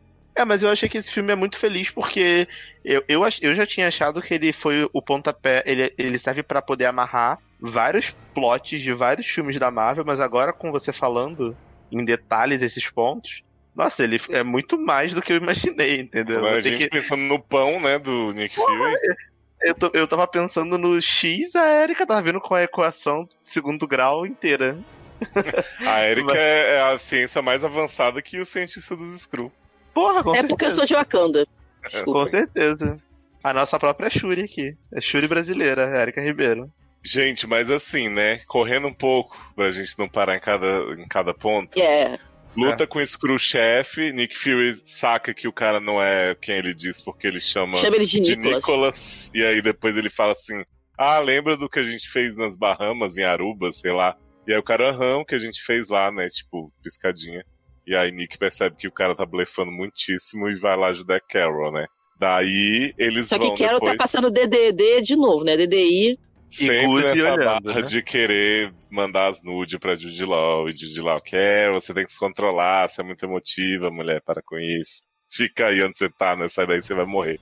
Aí, beleza. O Fury e a Carol escapam dessa situação e vão atrás de Maria, porque ela encontra. Aí ela a- toma o poder dele, que fala assim: você é muito perigoso com isso aí, pode me passar. Sim. E ela encontra a foto, né? Que ela tá no fundo lá, com os pilotos tudo. E aí eles pegam lá o Webjet. Webjet. Que...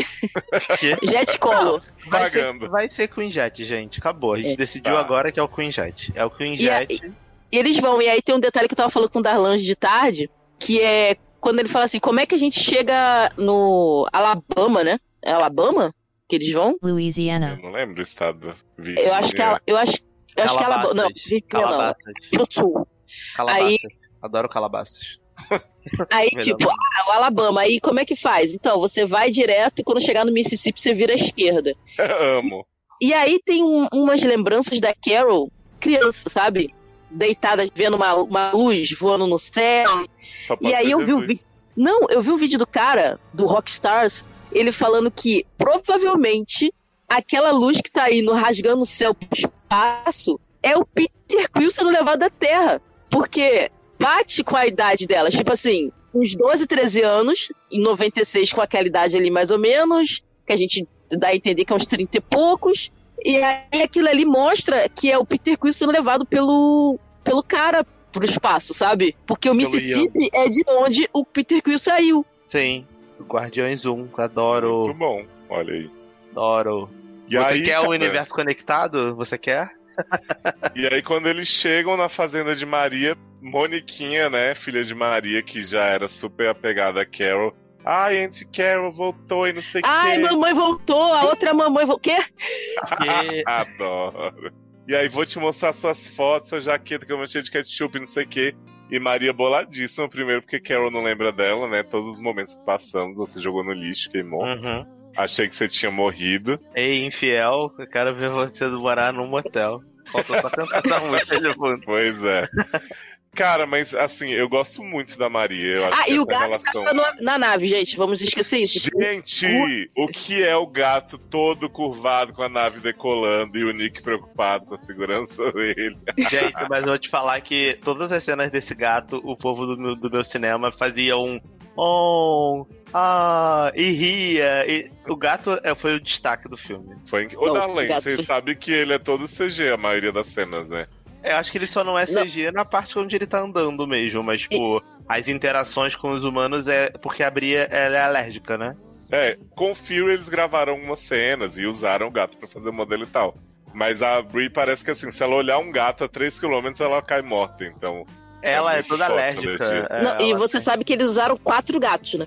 É, viado. É, sim, porque tem, Até é pela lei, né? Porque você não pode deixar o animal trabalhando muito tempo, porque ele fica cansado, estressado. Outra coisa, né? Não é igual aquele filme que joga o cachorro na água pra morrer e foda-se. né? Bem feito que esse filme nem, nem, nem saiu no cinema essa porra aqui. Porque o bicho tem um limite, né? Então são quatro gatos que eles usam. E até porque o nível de alergia muda de gato pra gato. A Sigourney River também tem alergia a gatos. E aí, em Alien, eles tiveram que testar três gatos. Foram três gatos diferentes que testaram com ela até um gato ser menos alérgico pra ela poder ter contato. Ah, é, inclusive, Erika, eu fiquei sabendo que no plano original de Defensores era pra ela alisar um gato, mas aí tiveram que colocar discos, porque ela era muito alérgica, Se bobear, vai que. né? Cara, mas essas cenas todas do da Guzi se curvando e tal, são muito bem feitas. Primeiro porque, assim, cara, pra terem feito essas interações todas com o gatinho e parecer super real o tempo inteiro, é muito trabalho também que se dá, sabe? E não é o trabalho pra você fazer um personagem e tal, falando e não sei o quê. Mas, porra, há de se considerar muito e fez toda a diferença, cara. O filme Pô, o Rei Leão, é, é, é o- a versão aí do Rei Leão aí, ó, que vai sair aí, ó. Live Como é que é live action. action, rapaz? Pois é. E aí Maria traz a. fica bolada, né? Minha mulher sumiu, deu golpe, foi só pra comprar cigarro e sumiu. E aí conta, né? A Carol conta que tá fervendo agora, tá fazendo cafezinho nas galáxias, esquentando bully Uhum. com a mão. E a menininha fica toda empolgada. Porra, agora tá maneiro mesmo, bora nós. e, ela, e eu adoro que é uma criança de filme que não é chata. Que Não. lembra da criança do Homem de Ferro 3, né? Ah, eu gostei do menino. Mas Nossa, ele tá muito chato. enterra na fanbase, né? Eu amo, eu É. amo que essa criança faz chantagem com a própria mãe e tal. Que exemplo que você vai dar pra sua filha? Sim, vai lá, vai ser copilota dela. Cara, mas eu amo muito uma frase que a Maria diz pra Carol, assim, que é bem clichêzona, mas eu acho que define muito. Que ela fala pra ela o seguinte: Você já era a mulher mais poderosa que eu conheci antes de você soltar laser pelas suas mãos. Eu acho que isso atinge fundo, assim. É, Por porque quê? quando o Screw chega e pega a menina refém, né? E é, Uhum. o Talos tá lá bebendo o copo do Coarruna lá, do Pulp Fiction, tá bebendo o copo igual o Samuel Jackson. E aí ele prende a menina lá fora com a, com a mãe fake, né? Uhum. E aí ficam bolados assim, tipo, cara, vai matar a garota, que parada tensa, não sei o quê. E aí ele fala pra Carol o que ele sabe, fala do negócio da gravação. E aí quando ela ouve a gravação da caixa preta, né? Aí ela lembra de tudo. E aí foi aquela parada que eu falei, a imagem que ela tinha na cabeça dela que eles mudaram o Screw é que quando acontece o acidente, quem vai estar indo pra cima dela é o Screw, que é o que a gente vê no trailer. Uhum. Que ela explodiu caída na explosão e aí vem um Screw com a arma assim apontada pra ela. E aí quando ela tem essa visão, ela vê que é o, Ian Rog, sabe? Que é o Jude Law. E aí, tipo assim, o mundo dela cai, porque é o cara que ela mais confia no mundo, o cara que doou o sangue pra ela, o cara que acredita nela, né? E ele é um filho da puta de um traidor e matou a Marvel e fez toda essa confusão e ela teve que atirar na nave por causa dele, né? Então ela fica assim, tipo, cara, eu não tenho como falar o que eu sou porque nem eu sei quem eu sou. E aí é quando a Maria fala essa parada. É. E, cara, eu não realmente não sabia nada da história da Capitã Marvel, das várias, né? Que a Erika sempre fala que personagem que foi mega refeita. Mas eu adorei o jeito que foi feita a cena dela ganhando os poderes, atirando no, no reator, no motor, sei lá. Pô, achei tudo muito foda, assim. A montagem É desse filme. É meio parecido, porque ela ganha o poder do, do Marvel, assim. Mas, assim, uma coisa que eu achei interessante nessa cena, assim, é que as pessoas não notaram, é que ela não ganha só o poder da nave, né? Porque, assim, ela é muito poderosa, porque depois a gente vai descobrir que essa, é- esse motor foi feito usando o poder da joia do espaço. Uhum. Então, tipo, ela é tipo a, a feiticeira escarlate, que foi criada da joia. Então, é um poder muito absurdo, né? Ela toma um banho ali dos raios da joia. Por isso que aquela nave era capaz de viajar na velocidade da luz. Porque ela foi feita com- usando a tecnologia da joia do espaço. Olha a E- joia. Olha a joia! E aí o que acontece? Quando a nave explode, tem outra coisa que ninguém nota. O corpo da Marvel evapora. Hum. quando ela cai no chão e ela volta, não tem mais Marvel. E tipo assim, ela recebeu aquilo, mais o DNA da Marvel que ficou no ar. Tipo assim, o pessoal, por que, que o Jujilano ficou com poder se a nave explodiu do lado dele? Cara, ele tava do lado pra trás, ela tava de frente pra onde que a parada explodiu, porque ela dá o tiro, do, do lugar onde ela deu o tiro, vai sair dali a parada de dentro do motor, né? Não vai pra trás. O buraco que foi aberto, ele vai expandir. Ela toma aquela rajada, e eu tomo- quando ela toma rajada, abre um buraco no chão e tudo meio que evapora, assim. As árvores chegam meio a bambear, assim, parece até que elas vão meio que desaparecer. É quase uma coisa meio nuclear que lembra, assim, né? Aquela balançada das árvores. Mas você não vê mais o corpo da. Marvel. Então, tipo assim, eu não sei se o corpo dela evaporou e ela foi dada como morta também, sabe? Porque você não vê mais. Então, se isso, isso pode ter acontecido também. Ela, além de ser a joia do espaço, ela já recebeu um pouco de DNA, DNA em CRI. E quando ela recebe o transplante, talvez por isso ela tenha sobrevivido, porque ela recebeu um transplante total de sangue. Ela não tem mais sangue humano, né? E não é qualquer pessoa que ia aguentar isso. Sim, porque ela já tava dentro do corpo dela todo o poder da nuclear lá da, da joia, da modificação que ela fez da joia lá no núcleo. E agora que você falou, talvez dessa. do DNA da Marvel. Pode ser. É, Eu o não- que eu eu, não acho, reparei o que eu acho que incrível, assim, de qualquer forma, é. Ah, beleza, alguém sacou de Laura do Mal, não sei o quê. Cara, o jeito que eles fazem essa sequência, com ela lembrando, com a traição, com o jeito que ela ganha o poder, tipo, tudo junto, costuradinho, assim, eu acho muito sensacional, sabe? Sim, é a cara que ela faz, sabe, de decepção. Porque, tipo assim, a única coisa que ela tinha certeza é que os Krees eram honrados heróis. Uhum. Isso. E não era nada disso. Tipo e assim, aí, meu mundo caiu. não, a vida toda dela é uma mentira montada, sabe qual é? Que aí tem que vir o cara que é o vilão e explicar pra ela: olha aqui, gata, sua vida é uma mentira. Enquanto isso, o Talos tá tomando milkshake. Muito rei. Cham- chamado Wanda. E aí a Maria vai dar esse choque de realidade nela. E, tipo assim, você vê que ela fica emocionada, sabe? Pô, alguém acredita em mim, alguém acreditava em mim antes, né? Antes desses seis anos, eu já tinha uma vida aqui, essas pessoas já confiavam em mim, sabe? Essa menininha, essa mulher já acreditava em mim. Eu tenho uma vida, sabe? Eu, eu fui alguém, eu não fui alguém gerado pelos Kree, que me salvaram e me fizeram quem eu sou. Eu já era alguém. Tanto que a Maria fala pra ela: Você me fez isso de, tipo, morrer, mas você é tão teimosa que não morre, né?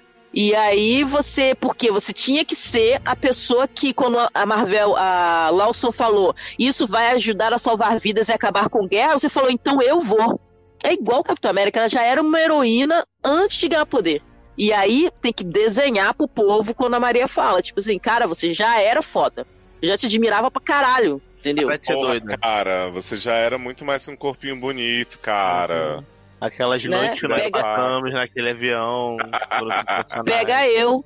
Agora, Érica, eu queria tirar um minuto aqui pra falar, porque quando começa a se desenrolar toda essa coisa dos Skrull mostrarem a verdade pra Carol, a gente tem, né, o, a falsa Maria, que é o Skrullzinho lá, cientista, traz a menina de volta, arrependidíssimo, assim, com a cara de desculpa, amiga, não queria fazer isso com tua filha. E aí, né, eles começam a mostrar um vídeo lá que demora 10 80 minutos pra poder buferizar. abrir.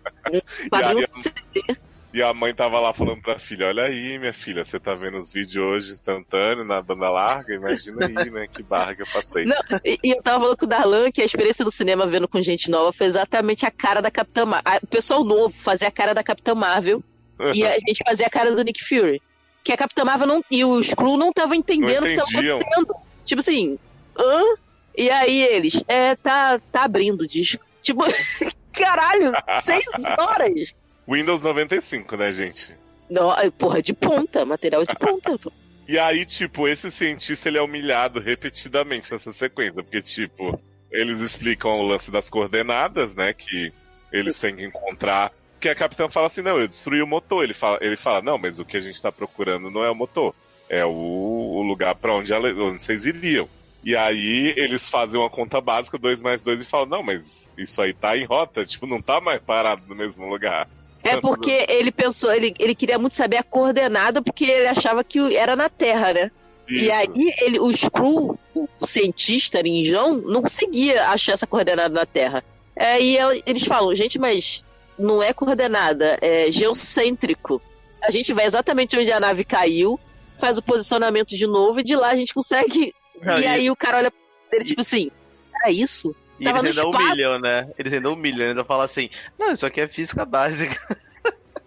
E assim, Isso aqui é física básica. e aí ele fica pensando assim, caralho, a gente tava no espaço esse tempo todo, a porra tava no espaço o tempo todo, e você me fez vir na Terra, morreu gente. Pra isso. Ó, humilhado, né? Aí ele, ele se redime quando ele faz a nave ser capaz Sim. do espaço. Então, mas aí ele, né, ajeita lá a nave, a webjet, pra eles poderem ir. E aí eu fico puto. Que, tipo, pra nada, isso aí eu já falei pro Darlan, que eu fiquei putaço, que eles deixaram a porra do Screw pra trás. Só pra se travestir de Carol e falar pro Jude Law assim, você chegou tarde demais e morrer. Não, eu acho que ele ficou pra tentar ganhar tempo. Porque ele sabia que o Jude Law ia achar a parada da nave. Porque a Carol só acha a nave porque ela tem o aparelho Cree. Você lembra? Tipo Não, assim, eu- que ele, não, ele eu- chega. Então ele fala assim, pô, fica pra trás, finge que é ela, finge que tá tudo bem, não sei o que, ou então que tá. Fala que tá chateado, não sei o que e tal.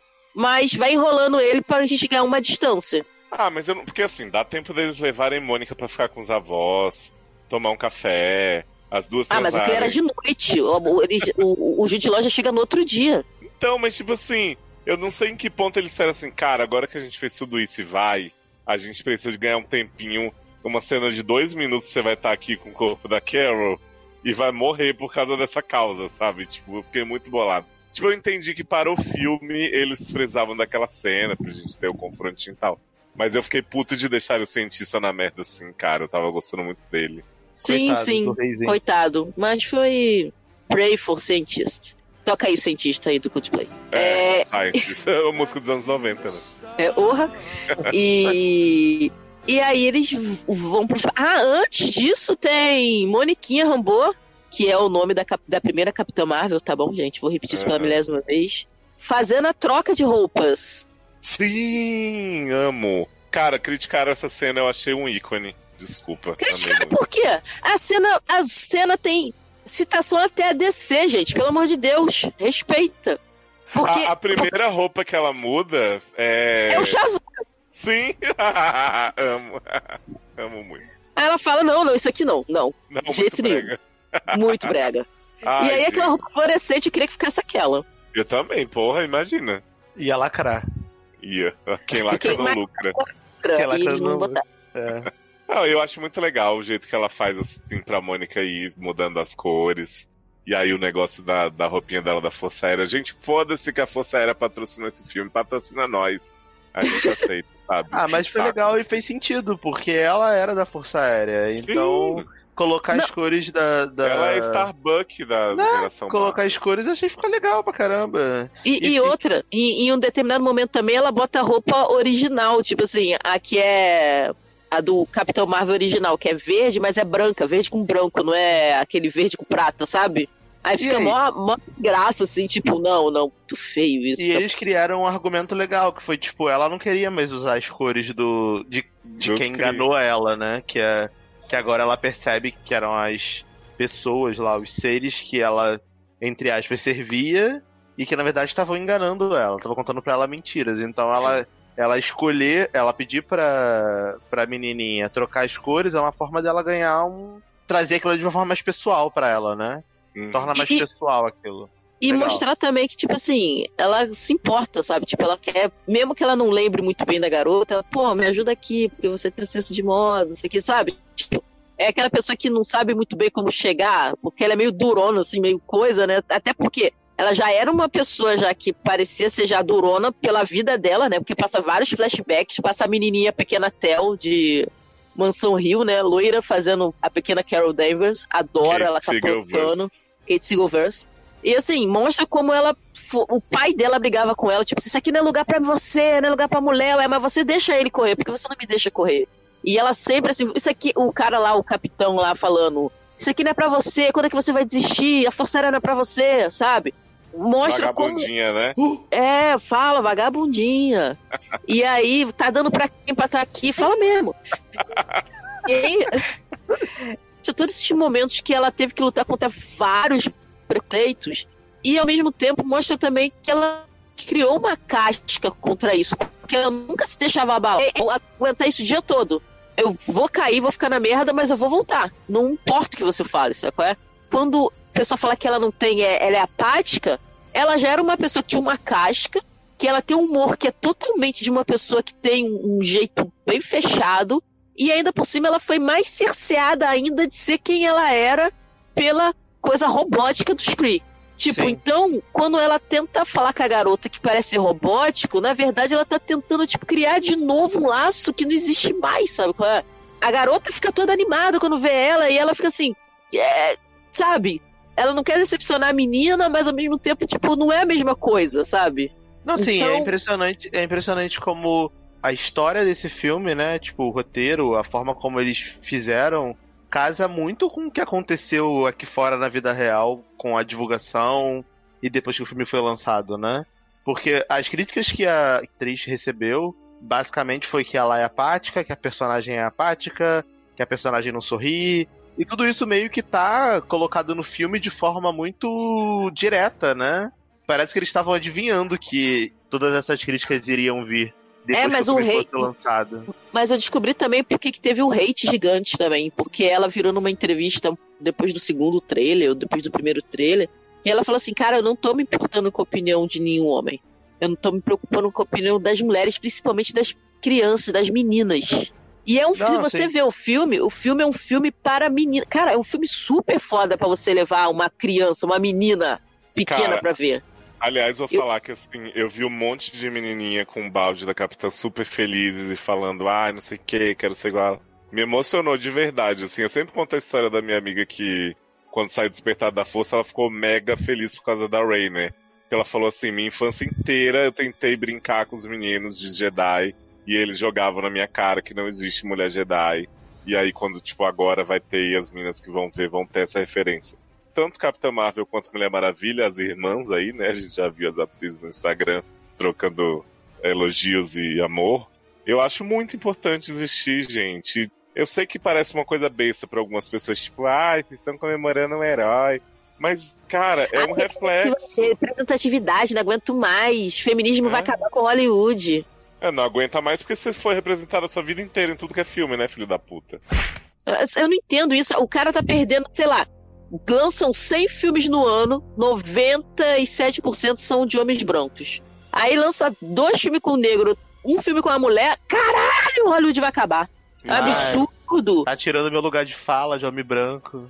hétero, sabe? Ah, pelo amor de Deus, para com isso, cara. E assim, é você ver que é uma birra idiota. Porque assim, o filme, se você ver o filme, é um filme. Tanto que o, o Nick Fury, ele fala Motherflurkin. Ele não fala Motherfucker. É tipo assim, é um filme bem pra criança. Por isso que eu meio que entendo gente que achou o filme bobo. Porque o filme, ele é um pouco bobo. Porque ele é pra alcançar um público que não é você, de 40 anos, sabe? Ele quer alcançar as meninas. É, gente, assim. A gente é velho que assiste coisa de, de qualquer idade que foi, se diverte, não sei o quê. Mas a gente tem que, uma hora, falar a verdade, né? Os filmes não estão sendo feitos pra nerd que, que assistia filme de, sabe, tipo, o Avengers de pano que fizeram e agora tá. O filme é feito pras novas gerações mesmo. A gente pode ir ver e gostar, achar as qualidades e tal, mas a gente tem que aceitar que não é pra gente. É igual Homem-Aranha de Voltou Lá. Pra mim, eu acho uma merda. Eu acho horrível. Eu não gosto daquele filme. Mas o filme não foi feito pra mim. Então eu é. consigo entender que, tipo assim, ele ser bobinho, ele ser bem formulaico, ser bem, bem cretino, assim, as coisas serem tão sequenciais, sabe? Tipo, é uma coisa que me incomoda. O roteiro do Homem-Aranha é muito assim. Ele vai cantando a pedra do que vai acontecer meia hora antes de acontecer. Mas é porque eu sou uma velha, entendeu? Já eu Eu- adoro, por quê? Porque eu sou jovem. Aham. Mas para um, um jovem, para um menininho de, sei lá, 8, 12 anos, 16 anos, para ele é novidade. Ele não acompanhou um, um herói jovem na vida dele. Eu já vi cansada de ver 300 Homem-Aranhas diferentes, sabe? Então, as pessoas têm que parar com isso. Tentar, ah, porque feminismo é feminista e é para crianças. Se você não quer sua filha empoderada, você quer sua filha um capacho, então não leva. É, vai dar Aí mulher gato pra ela ver. Vai ver a Arlequina do Galpão agora que vai sair. que eu duvido que a Arlequina do Galpão, feito pela, com, a, a produção da, da Margot Robbie, vai ser tão capaz quanto a Arlequina que fez Esquadrão Suicida. Ele vai- Ela vai mudar isso. O que, que é Eu tô logo avisando. Galpão, gente? Você não viu a, a Ah, prévia Birds que ela of Prey, fez? né? Que Birds parecia. É, Birds of Prey que lançou um vídeo teaser que era só elas andando no galpão junto Vi, com junto com o Ian McGregor Ai, Parecia- gente. no canal Sexy Hot, era muito ruim. É, eu, É, já tô, eu já tô muito ansioso pelo Esquadrão Suicida com Chris Elba, né? Como, Adoro. como Porra! Chris Elba e Dave Bautista, né? Sim. E Dave Bautista vai ser o jacaré, crocodilo. Crocodile Dundee. Duas coisas que eu gostei muito que me chamaram mais atenção foi um, o fato dela ser essa mulher forte, mesmo sem memória, ela sempre manteve a personalidade dela e ela nunca abaixou a cabeça pra ninguém, nunca foi tipo capacho de ninguém. E o segundo, o fato que foi um fato que eu critiquei muito, principalmente quando eu vi recentemente esse filme Alita, que, cara, o filme não se resume a macho. Ela não precisa de um romântico, as motivações dela não são por causa de homem. No início eu fiquei muito preocupado que talvez ela pudesse ter algum tipo de interesse romântico com o Jude Law, mas assim, depois dos primeiros 10 minutos eu já vi que não ia rolar, então eu fiquei feliz. Porque, cara, o filme é sobre ela, sobre a vida dela, sobre descobrir quem ela é e sobre ela virar aquela personagem que a gente tá esperando que ela seja, entendeu? Então isso pra mim foi muito foda. Você vê que ela não usa roupas provocantes, você não tem close no- na bunda, close no peito, que às vezes ela é até bem masculinizada, assim, a personagem. Mas eu gosto disso, porque mostra que a personagem, ela é a personagem. Ela não precisa de nenhum outro atributo pra ser foda. ela é, só sabe, é é- foda porque ela é foda. E é isso. É. cabe no filme. As pessoas têm que entender também que, ai, que feminismo em tudo. Gente, foi posto feminismo nesse filme porque cabia. Agora, um negócio importante que eu queria falar. A gente tem Maria, Fury e Carol indo para o espaço na nave. Enquanto E Guzi. tá- E o Cri, o Cri não, o Screw lá, como é que é? Talos. É o Talos, isso. Talos. Talos. E aí, eles, né, depois de alguma dificuldade, não muita, Eu chegam. adoro o Nick Fury. Pô, tá nesse. ó, Eu acho que tá ou na frente ou atrás desse negócio, dessa escuridão aí. Tipo, Que- E aí eles Ah, chegam, né? Na... estão vendo, né? Aí o Nick Fury, ó, eu acho que tá na frente ou tá atrás desse negócio escuro. O cara tá totalmente perdido, nunca foi pro espaço, não faz ideia. É, porque saber, saber chegar no, no lugar lá que era só virar à direita no Mississippi, ele sabia, né? Mas chegar na, na nave é mais difícil. Não, e aí ele fica assim, cara, tá tremendo muito essa nave, isso é normal? Aí é que é, porra, normal, de boa. Aí o Talos pra ele, balançando a cabeça assim, não. E ele, e aí, quando eles chegam na, na nave. não, e quando fica sem, sem, sem gravidade, o gato sai voando. Aí ele fica tentando catar o gato, vem cá, vem cá.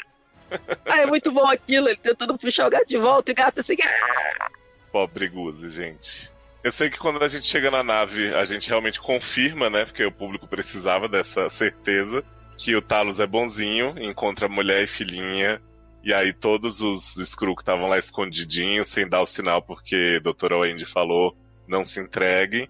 E a gente vê um velho conhecido nosso que é o Tesseract, que aí nessa hora, um outro personagem do cinema que tava atrás de mim, junto com a mãe e a filha, expliconas, é ah, o Nerd. Nerd maluco começou a falar: Caralho, meu puta merda do Tesseract tá tudo conectado na Marvel. Naruto. Ele só descobriu agora que tá tudo conectado na Marvel. Viado. Esse menino ficou maluco quando ele viu esse Tesseract. E falou assim: Não acredito que fizeram uma ligação tão inteligente. Sendo que assim, eu falei pra Amanda: Beleza, gostei do Tesseract tá lá, mas eles podiam ter botado em qualquer lugar esse Tesseract do cu, que, tipo, beleza, sabe? Não, Não, faz essa inclusive- diferença toda. Poderia ter outra joia. Eu entendi porque seu Tesseract, causa da história da viagem de, de- da velocidade da luz, que ela precisava jogar os Kree pro outro lado do universo pra eles não. Os Kree não, os Skrull pro outro lado do universo pra eles ficarem livres. Eu entendi porque essa joia, e até porque essa joia tava em poder da Terra. Mas assim, eles poderiam ter inventado um plot que justificasse ter outra joia ali, sabe? Sim. É que assim, gente, o universo da Marvel é grandioso, eles fizeram um monte de coisa pensada, como o pão aí que a Erika revelou e tal, fizeram.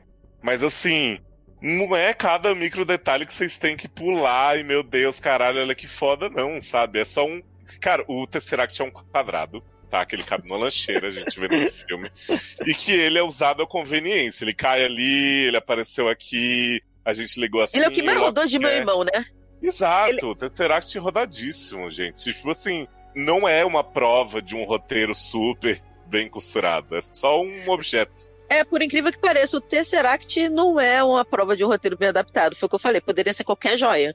Porque poderia acontecer qualquer coisa, a nave explodir, essa joia sair voando e ser perdida e cair Sim. em algum outro lugar. Podia Poderia aparecer a Flávia Alessandra, minhas joias e tal do Serax junto, sabe? Ah, bem, poderia, sei lá, aparecer, sei lá, um pterodátilo Flarken e pegar a joia no bico e levar embora. Eu, tipo, foda-se. Foi legal porque o gato vai direto, né? O Guzi, a Guzi, temos que lembrar que é uma menina, Uhum. ela vai. Filme feminista é foda, né? Marvel virou mulher. Ah, gato é igual a Supergirl, agora tudo é mulher. Aí vão botar aquele Lex Luthor que é ridículo, que é o homem do Two and a Half Men. Nojo, tem que acabar Supergirl. Chega. Nossa, nojento aquilo, né, gente? Nossa, horrível. E aí ele vai e encosta na joia. E você sabe que a gente, as pessoas não podem ficar encostando, né? E aí fala assim: leva isso aqui. E Nick Fury. né? Eu vou tocar nisso aí? Acho Pô, melhor não, né? É, eu vou distrair as pessoas. Vou levar a lancheira, você leva, leva a galera pro avião e leva a joia. Ah, aí o gato vai. Caraca, gente. gente. Homenagem ao Eric Smalltalk, né? Que Guzi vira um polvo e aí sai É o podcast do povo para o Pois povo. é. Amei, gente. Cara, toda essa sequência, eu primeiro eu achei e você muito não legal. sabe da maior. Sabe o que eu descobri? Hum, Que o Flurk tem micro esporos, micélios. micélios. Não, é dentro dele tem micro, como se fosse micros bu- buracos negros. Por isso que cabe. É tipo a bolsa do gato Félix, sabe? Ah, a bolsa da Hermione. Sim, por isso que ele consegue comer o Tesseract e ficar do mesmo tamanho. Comer pessoas e ficar do mesmo tamanho. tipo, ele tem um, um, um, uns espaços de vácuo dentro dele, sei lá, um, um negócio lá que tem um nome lá que eu esqueci, que faz ele ter esse poder de conseguir engolir coisas gigantes. Ai, gente, preciso de uma Flurkin na minha vida. Porra, Imagina- na minha cozinha. Imagina passar o aspirador de pó Flurkin. É o porque, pior ele, que- porque ele engole, sei lá, cinco pessoas, um Tesseract E ele não fica pesado. e fica de boa. é. Ele não, ele não aumenta a massa, não fica mais pesado, ele não. E não é um erro, é porque é, o gato tem esse negócio, entendeu? Aham. E a pergunta que não quer calar é: o Flur, a Flurkin vomitou as pessoas também? E a gente não, Não, ela comeu. cenas? Ela só abriu, ela só abriu a bolsinha que tava o Tesseract mesmo. Ah, tá, ok. É, porque não era digerível, né? É tipo, é bola de pelo. Pra ela, o Tesseract é uma bola de pelo. Ó, mas eu queria dizer que assim, eu gostei muito da parte emocional mesmo do reencontro dos Skrull, né? Apesar da revolta das pessoas Skrull ser bom. Eu achei bem legal, até pela questão da filhinha e tal, e do. Da, da emoção do Talos mesmo, né? Porque a gente vê um bicho feio daquele se emocionar. Eu acho não, que é um e, e a grande. Carol, tipo, desculpa, eu não queria fazer isso, eu não Sim. sabia, sabe? Cara, essa parte, assim, da, da Carol perceber que estava lutando do lado errado da guerra, eu acho muito foda, porque, primeiro, claro que ela sofreu uma lavagem cerebral, memórias apagadas, tal, beleza. Mas eu acho que tanta gente hoje pode se identificar com isso, do tipo, lutei, lutei e era pela coisa errada e eu só não tava vendo o que tava na minha frente. Em todos os aspectos, na política, em causas que você talvez achava que era uma coisa e depois você vê outra. Eu acho que esse paralelo que fazem dela de tipo, ó, ela tava aí achando que tava certíssima com os Kree, fazendo o que ela precisava fazer e depois viu que era o contrário, eu acho uma mensagem muito importante se passar. Não, Quando e, na e- verdade eu tava comprando gato por lebre, né? Exato. Flurkin por lebre.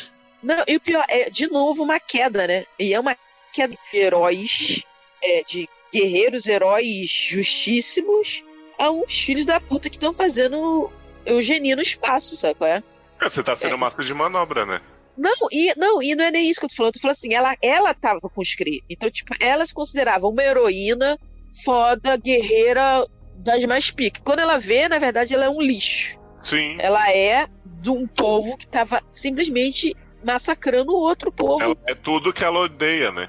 Exatamente. Tipo assim, é uma nova queda. Então ela tem que se recuperar dessa queda também. Eu tenho que fazer alguma coisa pra poder mudar isso, sabe? E ela se levanta mais de uma vez e faz o que ela tem que fazer. E aí levanta essa questão. Quando chega a galera do New Rock lá, que chega todos os Kree lá, do início do filme, Sim. você vê que ela não mata eles. Ela não mata ninguém. Até os, o, tem uma hora que um deles vai pa, para no. Tem tipo uma centrífuga girando assim rapidão. E um deles fica preso na centrífuga, ela tira ele de lá e joga no chão. Ela não mata nenhum deles. Ela é o Batman.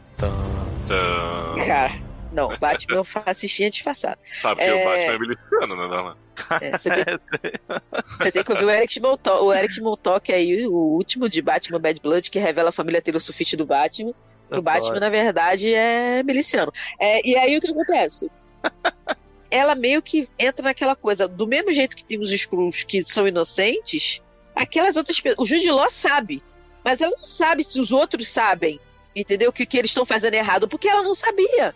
Quando ela vira pra outra, ah, você não gostava de mim porque eu não era uma de vocês. Ela, não, eu não gostava de você porque eu não gostava de você. Não era porque ela era ruim. Não gostava de você.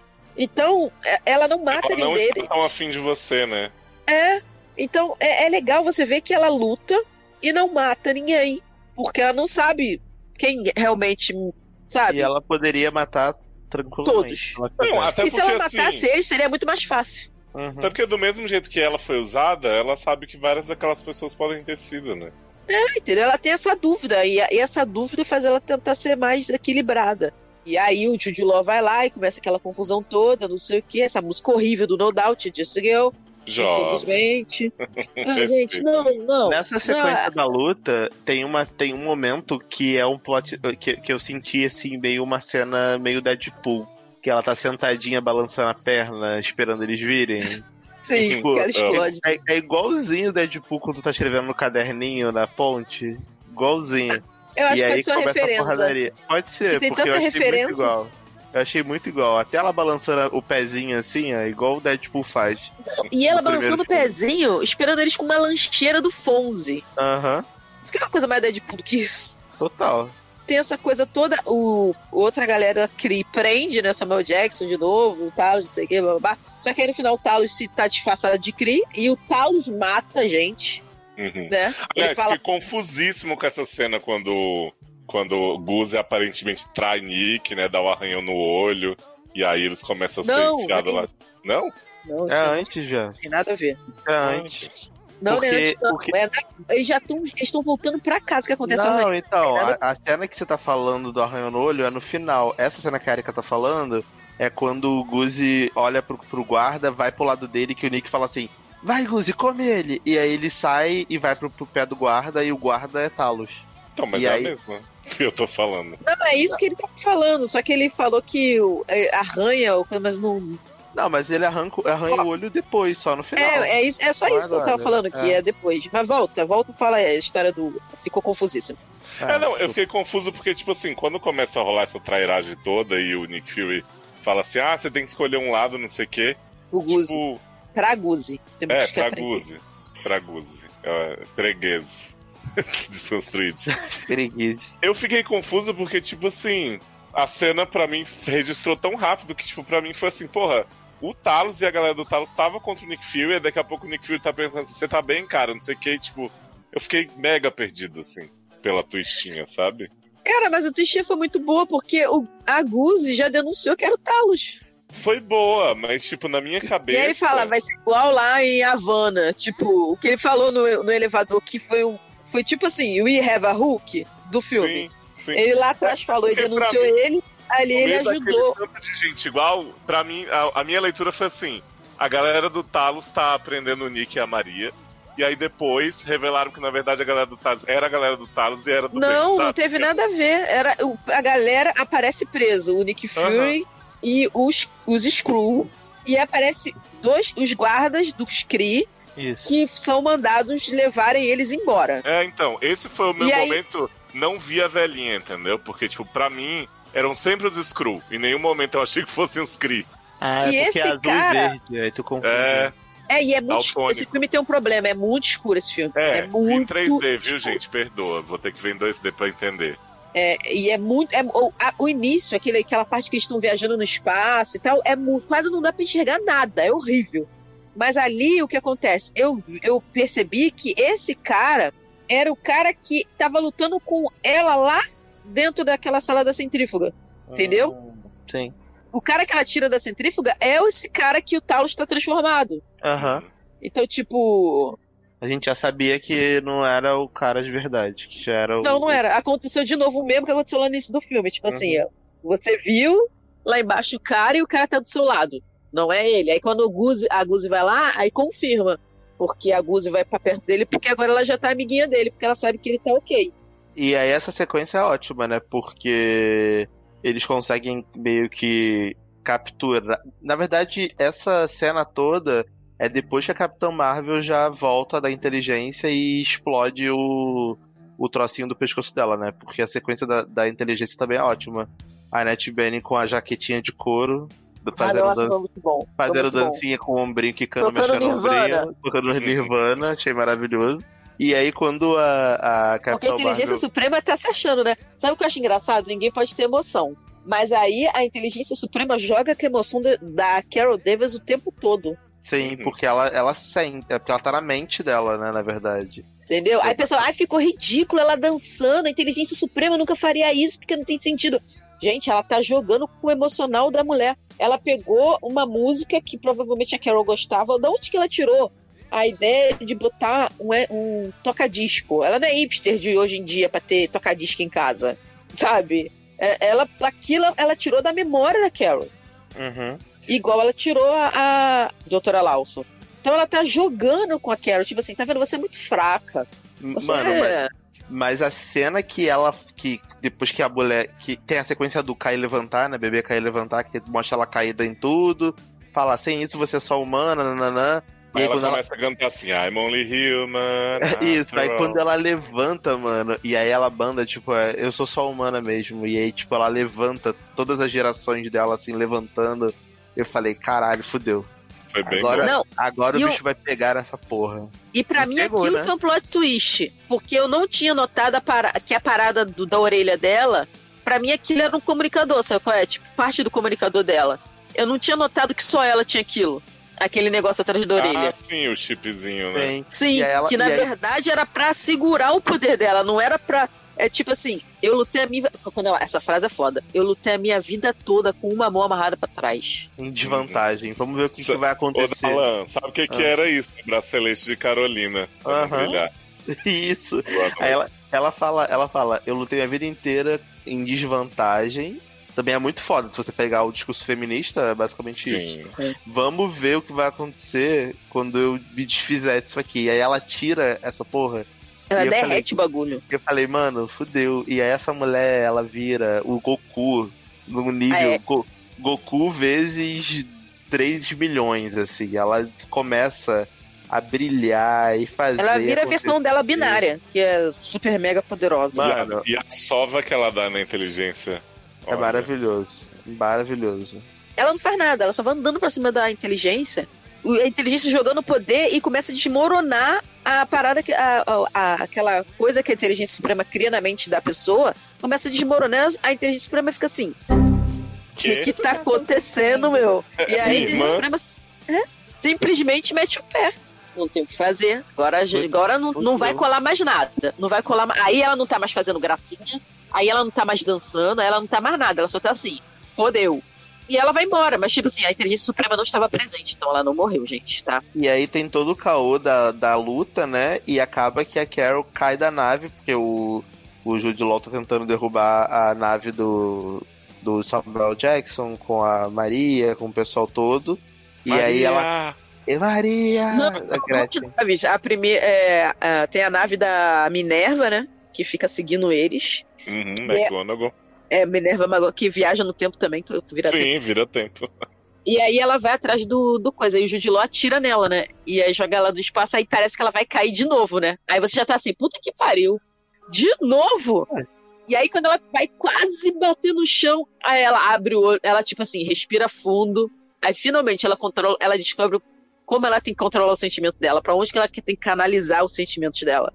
E aí ela vai e volta. E aí quando ela volta, enfim, é o roto. Cara, é sensacional, né? E, e, uma, e outra coisa, tem um, um detalhe ali, Independence Day, Hum. que o Willard Smith faz aquelas mesmas manobras ali naquele lugar ali, tentando fugir da nave alienígena no primeiro Independence Day, igual a Maria faz. Ai, gente, a Erika tem muita referência, né? É porque eu vejo muito vídeo na internet. Eu tô com vergonha da Alan que a gente não sabe essas coisas. Mas tem coisa que eu falei que eu não vi no vídeo, não. Eu, eu deduzi da minha cabeça. Que provavelmente deve estar Ah, errado. Minha fonte sou eu. É muito, é muito por dentro dessas tendências todas. Eu não consegui pegar metade das referências que ela falou. Pois é. A gente tem essa sequência final, Capitã virada no Jiraiya mesmo, Super Saiyajin. ela sai, primeiro ela joga Jude Law na terra maravilhosamente, né? E Não, gente, não, as- não é só assim. É o Judiló cai, aí o Judiló vem de novo com aquele papinho dele de merdas do esquerdo macho. É, não, é porque eu não queria chegar lá agora, porque eu queria falar que ela vai, luta com as Ah, tá, ogivas, fala. atira. Começa a cair um monte de ogiva na terra, né? Que o homem lá que ficou. Lee Pace, né, gente? Esse homem que tá fazendo papel de gente esquisita em todo filme E possível. ganhando dinheiro fácil, né? Pois é, só sempre maquiado, né? É o Gollum das maquiagens, ele. Lee Pace tá lá jogando as ogivas tudo e a capitã, tipo, jogando com o dedinho assim de volta. E aí ele fala: Que estranho, o C-50 e pouco não tinha essa estrutura pra se defender assim. E aí ele fala assim: Não é o planeta, caralho, é essa garota aqui. Ela vai lá, tipo, põe, faz a pose do herói assim pra eles. E aí eles dizem: Vamos Não, voltar ela aqui. estoura uma nave de Sim. combate deles inteira. E aí depois ela vai lá na frente dele e faz assim, dá um soco na mão e aí ela expande a luz assim, pula de lado. Vrum. Pois é. Aí eles falam assim: voltaremos pra buscar a ameaça, pra neutralizar e tal. Ele fala assim: é a Voltaremos joia. pela arma. É. Ele fala: o Tesseract, o quadrado? Não, a mulher. Tã. Capitão Marvel 2, boom. É, Shazam, vem aí. Shazam tá vendo. É, fica muito essa, essa coisa assim, dúbia. Ficou vários lugares abertos pra poder. Onde vai ser a Capitã Marvel 2, sabe? Pra mim, o grande mérito desse filme, fora todos que a gente já falou, ele abre espaço pra umas duas continuações, pelo menos, sabe? Do passado dela. Do passado dela em todos os aspectos. Ela humana na Terra, no- na pilotagem, na, na- no lesbianismo com Maria. E ela nessa missão do outro lado do universo. Eu acho que rende muito, pra caralho. E vou ficar bem feliz de ter. E ao mesmo tempo, ele encaixa ela em Guerra Infinita de uma maneira muito legal. Sim, porque realmente foi algo necessário, né? Agora, Érica, por favor, conta pra gente o que que Carol faz com Jude Law quando ela volta pra Terra e ele tá lá caído. Judilão é muito bostinha mesmo. É enganado por Johnny Depp e agora é isso. É, Jude É. Law que tem uma relação muito sexual intensa com Johnny Depp, né? Segundo J.K. É, no Twitter da JK tudo rola. Hum. Tu viu aquele tweet que o cara fez? JK Rowling informa, desde o início os fãs de Harry Potter eram gays. Sim, amo. Que, né? Aí o- a nave de, do Young Rock cai na Terra, e aí ele levanta, liga a arma, liga outra arma e vai pra cima dela. Aí eu falo assim, sério, cara, tu viu a mulher fazer isso, tu tá pegando arma pra dar tiro nela? Aí fica aquele climão de faroeste assim no deserto, aí ele, desliga a arma, desliga a outra. Quer saber? Eu sabia que você tinha potencial, garota. Eu sabia que você poderia ser melhor. Tá vendo o que eu fiz por você? Eu sempre Tá vendo? acreditei em você, olha aí. Olha aí, deu certo. Graças a mim, você liberou. Tipo, aí ele vem com esse papo, e aí daqui a pouco ele vira e fala assim: Não, porque você tem que entender uma coisa, agora que chegou a hora, você tem que me vencer na mão, sem poderzinho, nada de fasquinha não, e não sei o que. Amo. Ai, cara, se ela não tivesse feito isso, eu ia sair do cinema muito frustrado. Não, ela não tinha caído na mão com ele. E aí, quando ela chega perto dele, ela fala assim: Eu não tenho que provar nada pra você. Ai, Nessa hora o meu cinema aplaudiu também. Falou assim: Isso aí, porra! Isso aí, caralho! Não, quando ela deu o tiro, quando ela deu o tiro, o pessoal falou que é ruim essa cena porque ficou telegrafado, porque o Judiló fez, fez bracinho com a mão assim, de Ai, piada. para, mano. Para, Ah. foi foda. Foi irada essa cena. Mas não importa se foi telegrafado ou não. Quando ela dá o tiro, todo mundo no cinema fala assim: Isso aí, esse filho da puta, cala a boca, chato. Tipo, todo mundo já tava assim: Cara, que cara chato, sabe? Tipo, nem... todo mundo já tinha entendido que ele era o mala do caralho que tava querendo se perfazer em cima dela. E aí, quando ela fala: Eu não tenho que provar nada pra ninguém. E no dublada, ela fala assim: Eu não tenho que provar nada pra homem nenhum. Aí pronto. E aí ela vai e mete ele com o cozinho entre as pernas lá, que tem que estar mesmo, né? O cozinho fica aí entre as pernas. E aí ela bota ele na navezinha, aí vou voltar com as mãos vazias. Aí, não, leva essa mensagem, ó. Casa caiu, inteligência. Aqui é chatuba. ela fala, I'm coming for you, bitch. Aqui é chatuba, porra. Chatuba.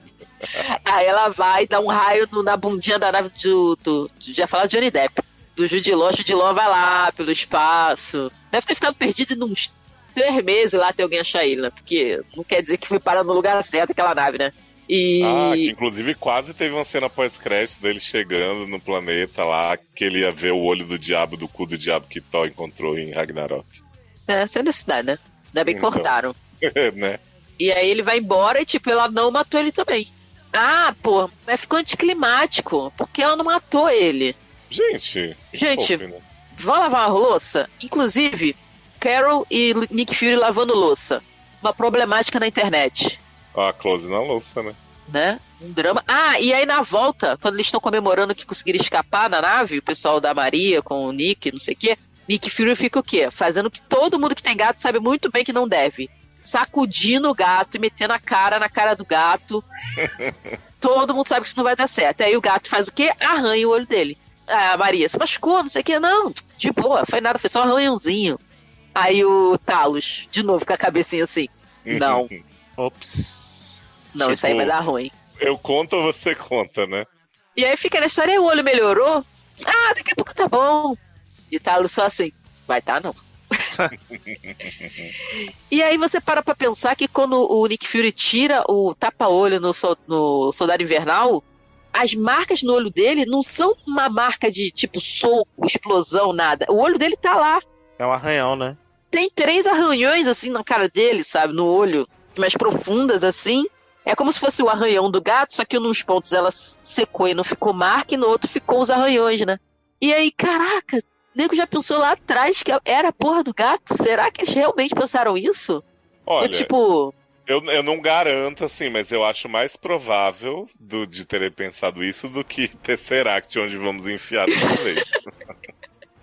será que está muito passando de mão em mão? Inclusive, E aí- Érica, muita gente revoltada que quando o Nick conta, né? Nicholas conta porque que ele perdeu o olho, ele fala que foi a única vez que ele confiou em alguém, né? E, cara, E é é mentira? fato.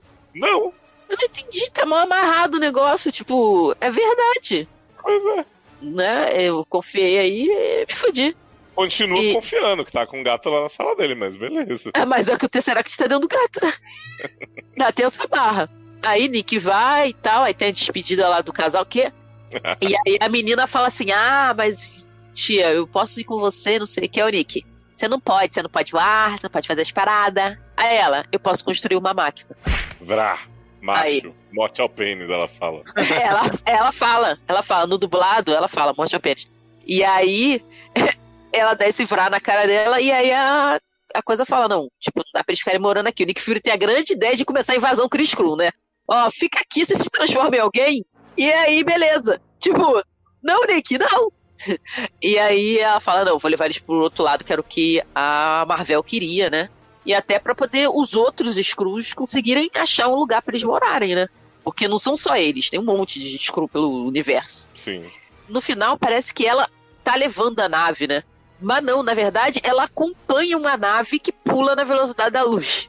What? Ou ela voa na velocidade da luz, ou ela voa mais rápido que a velocidade da luz. Aí vem duas questões. Se ela voa mais rápido que a velocidade da luz, ela pode voltar no tempo. Outra coisa, se ela foi criada com uma joia do infinito, ela pode destruir joias do infinito. Uma outra dúvida que eu fiquei. Vocês acham que nesses vi- 15 anos, sei lá, 20 anos que se passaram do Capitão Marvel pra esse filme agora? Porque assim, a Carol, ela parece diferente, né? Quando ela chega lá na cena do pós-crédito. Vamos falar do pós-crédito Ela tá- primeiro, aí eu É, já ela só tá com o cabelo pergunta. pranchado só. Mas ela parece mais séria, assim. Ela não parece a mesma personagem, mas né? Ela tá diferente. Ela, claro, ela teve toda uma vivência, mas não é, ela não tá só séria por isso. Ela tá séria porque o Nick Fury chama ela. É. Mas assim, será que ela se arrependeu de ter ajudado os Skrulls? Eu- É uma dúvida que eu fiquei. Não, com Porque- certeza vai rolar isso, porque, tipo, os Skrulls não são bonzinhos. Tanto que a roupa que ela chega. Ah, vamos falar da cena pós-crédito, né? É. É assim, a primeira cena pós-crédito é. A segunda cena pós-crédito é, é a Guzi cuspindo a bola de, de, né, de, de pelo De chamada Tesseract. Tesseract na mesa do Nick Fury. A primeira, que é a que mais importa, é tá o Pager do Nick Fury na base dos Avengers, que pra mim parece muito a Tor- Torre Stark, não sei porquê, não parece a base dos Avengers, mas tá lá. E aí o Rod chega e fala assim: olha, aquele bagulho lá parou de piscar. Aí todo mundo, a viúva, o, Ru- o Banner e o capitão correm pra ver o que aconteceu. O capitão pergunta: o que, que você fez pro Bruce Banner? Você mexeu alguma coisa? Aí, não, cara, não mexi em nada. Não sei como, qual é a, a fonte de energia disso. Tipo, o Banner nunca sabe de nada, né? Shuri tem que aparecer pra explicar. Como o Shuri O sumiu. Banner é tipo o Screw cientista, né? É, muito inteligente, mas tem que apontar onde ele tem que ir. E aí ele fala assim: eu não mexi em nada, isso aqui. Bota essa porra pra funcionar de novo. Ah, mas a gente não sabe nem o que, que isso faz, a gente não sabe nem o que, que isso tá chamando. Não importa se o Nick Fury usou isso. Cara, tem um motivo. E aí, quando ela acaba de falar, você só ouve a voz. Cadê o Fury? Então, ela aí tá você olha. puta, né? Claro, tipo assim, aconteceu uma coisa muito grave. Eu aposto que no meio do caminho ela viu gente desaparecendo. É, Exato. porque ela tava em outra galáxia e, as pessoas desapareceram em outra galáxia também. E se, bobe, e, se, e, e- e se bobear, porque o pager, é, quando você. É, é, como é que eu vou falar? Você emite um sinal, o sinal demora pra chegar no lugar. Então, tipo, já tá em outro filme e ela demorou a chegar. Ah, pô, ela demorou pra caralho, mas ela viaja na velocidade da luz. Mas a mensagem não viaja na velocidade da luz. É. A mensagem, quando chegou pra ela, possivelmente onde ela tava, ela já viu que tinha gente sumindo e ela não entendeu o porquê. É, Aí ela ficou, deu o corre dela pra descobrir o que era, o pager tocou. Ela falou, puta que pariu. Então não é só aqui. Eu imagino que ela teve que resolver merda pra caralho também quando essas pessoas estavam sumindo e ela tinha responsabilidade com quem tava ao redor dela. E aí, tipo, quando ela viu a porra da mensagem, ela falou: será que este filho da puta maconheiro do Fury causou isso? É. Não, ela Acabou deve o trial, né, Darlan? Não, Uhum. eu acho que ela pensou assim. Ela pensou que era. Ela até pode ter pensado que era uma coisa localizada. De repente ela estava até no meio de uma batalha, sabe? Chris Cru ali numa briga e de repente as pessoas começaram a sumir. E ela, o que que tá acontecendo? Que arma é essa que estão usando? Né? Primeira coisa que ela vai pensar é que estão usando uma arma. De repente o pager toca. Aí ela fala assim: puta merda, do outro lado do universo tá acontecendo a mesma coisa. Porra, Fury. Fudeu, vou ter que voltar. Aí ela volta, cadê o Nick? Tipo, não, e ela- outra coisa, será que a, a, a mulher dela sumiu também, a Maria? Eu acho que ela vai ter sumido e a Mônica vai estar viva. Eu também acho. Ô, Eric, eu posso ler um tweet que eu vi agora que eu acho que resume bem, assim, tudo que a gente falou? Vambora. O tweet é da Banana Tristinha. Aí tem aqui uma aspas. Capitã Marvel cumpre sua função básica que é entreter e só. E aí ela comenta: Ah, porque os outros filmes da Marvel têm a função de documentário sociocultural para arrecadar fundos para acabar com a fome no mundo e promover a igualdade social, né? É, bem isso, né? Aparentemente é isso. Porque as pessoas descobriram, depois de 30 anos de filme da Marvel, que é entretenimento. Que loucura, hein? Não, acredito. pior. Depois de 10 anos de filme da Marvel, depois de, sei lá, 30 anos de filme da DC, Uhum. eles descobriram que o Super-Homem voar muito lindamente no filme do Richard Donner em 1970 não significava nada demais, era só um homem voando mesmo, Não acredito. com superpoderes. Descobriram isso. Cara, Será? Será que eles descobriram? Será que eles descobriram que o Coringa loucão do Hitler Legend que ganhou Oscar é só um personagem loucão que não acrescenta nada na humanidade se você parar pra pensar? Eu acho que, na verdade, a falta de expressão da Brie Larson no filme representa a depressão. sim. igual, igual o Bird Box. E a venda música é a esperança, né? Sim, Isso, cada um deles tá numa coisa. O Nick Fury tá em negação. isso É aí. tipo Mansão Rio, sabe? Cada um Uhum. tá num estágio de, de- né? Dessa coisa. Mas e aí, Erika? Balanço final de Capitã Marvel. Assim, Capitã Marvel como filme de origem eu achei ok. Cumpriu a função, porque a função do filme de origem é apresentar o personagem principal, não ficar explicando a vida dos outros. E mesmo assim ele ainda explicou bastante coisa, até coisa que ninguém perguntou. Então eu acho que cumpriu o papel. Eu acho que é nota 8. Tranquilo, sim. Não é mais do que isso. Eu acho que Você nota ficou 8 é bem justo. surpresa que o Nick Fury perdeu o olho no metrô? Porra, o metrô passou em cima do olho dele, né? Por isso que tem aquelas Foi. marcas. Sassa que revelou pra gente isso, que o Nick Fury perde o olho no metrô, né, Dama? Sim. Ou Que só lá só- no logado. Porque só você tomou um spoiler que Guzi calava com o olho de Nick Fury no metrô. Na TVzinha do metrô, apareceu assim, sei lá, conheço o gato que arrancou o Tirou olho o de, olho. de Nick Fury. Aí a foto, assim, do Guzi, sabe? Aí eu ah, não acredito, vou ver o filme amanhã, já sei como é que Nick Fury perde o olho. Ô, Darlene, seu balanço. Ah, cara, como eu falei, o filme é bem legal, eu gostei bastante, acho que ele tem uma mensagem bacana, ele me entreteve bastante, então eu daria um 8,5, vai. Acho que entra no meu top, talvez no meu top 10 da Marvel. Mas é entretenimento só isso, né? É, sim, porque eu acredito que é um filme que eu não veio a hora passar. É um filme que não é chato, ele é, eu me diverti assistindo. Obviamente ele tem vários probleminhas de roteiro e de direção, principalmente, mas são coisas pequenas que pra mim não fizeram nenhuma diferença no produto final, assim, sabe? Então eu, eu curti muito, então eu daria um 8,5. Muito bem. Eu gostei pra caralho também, principalmente da Bri, assim. As pessoas falaram tanto dela que eu já fui até um pouco esperando não ser nada demais. E pra mim é o que eu disse antes, a atuação dela é muito sutil, mas você vê todos os sentimentos que a personagem precisa ter ali no olharzinho dela, naquele sorrisinho meio debochadinho. E a personalidade da personagem me encanta muito.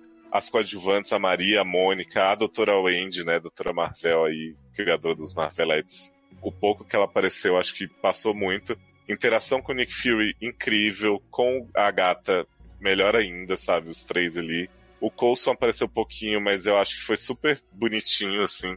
Já mostrando que desde o começo ele ajudou o Nick Fury, ele soube, né, julgar aquela situação, mesmo sendo novato, cara pouco experiente.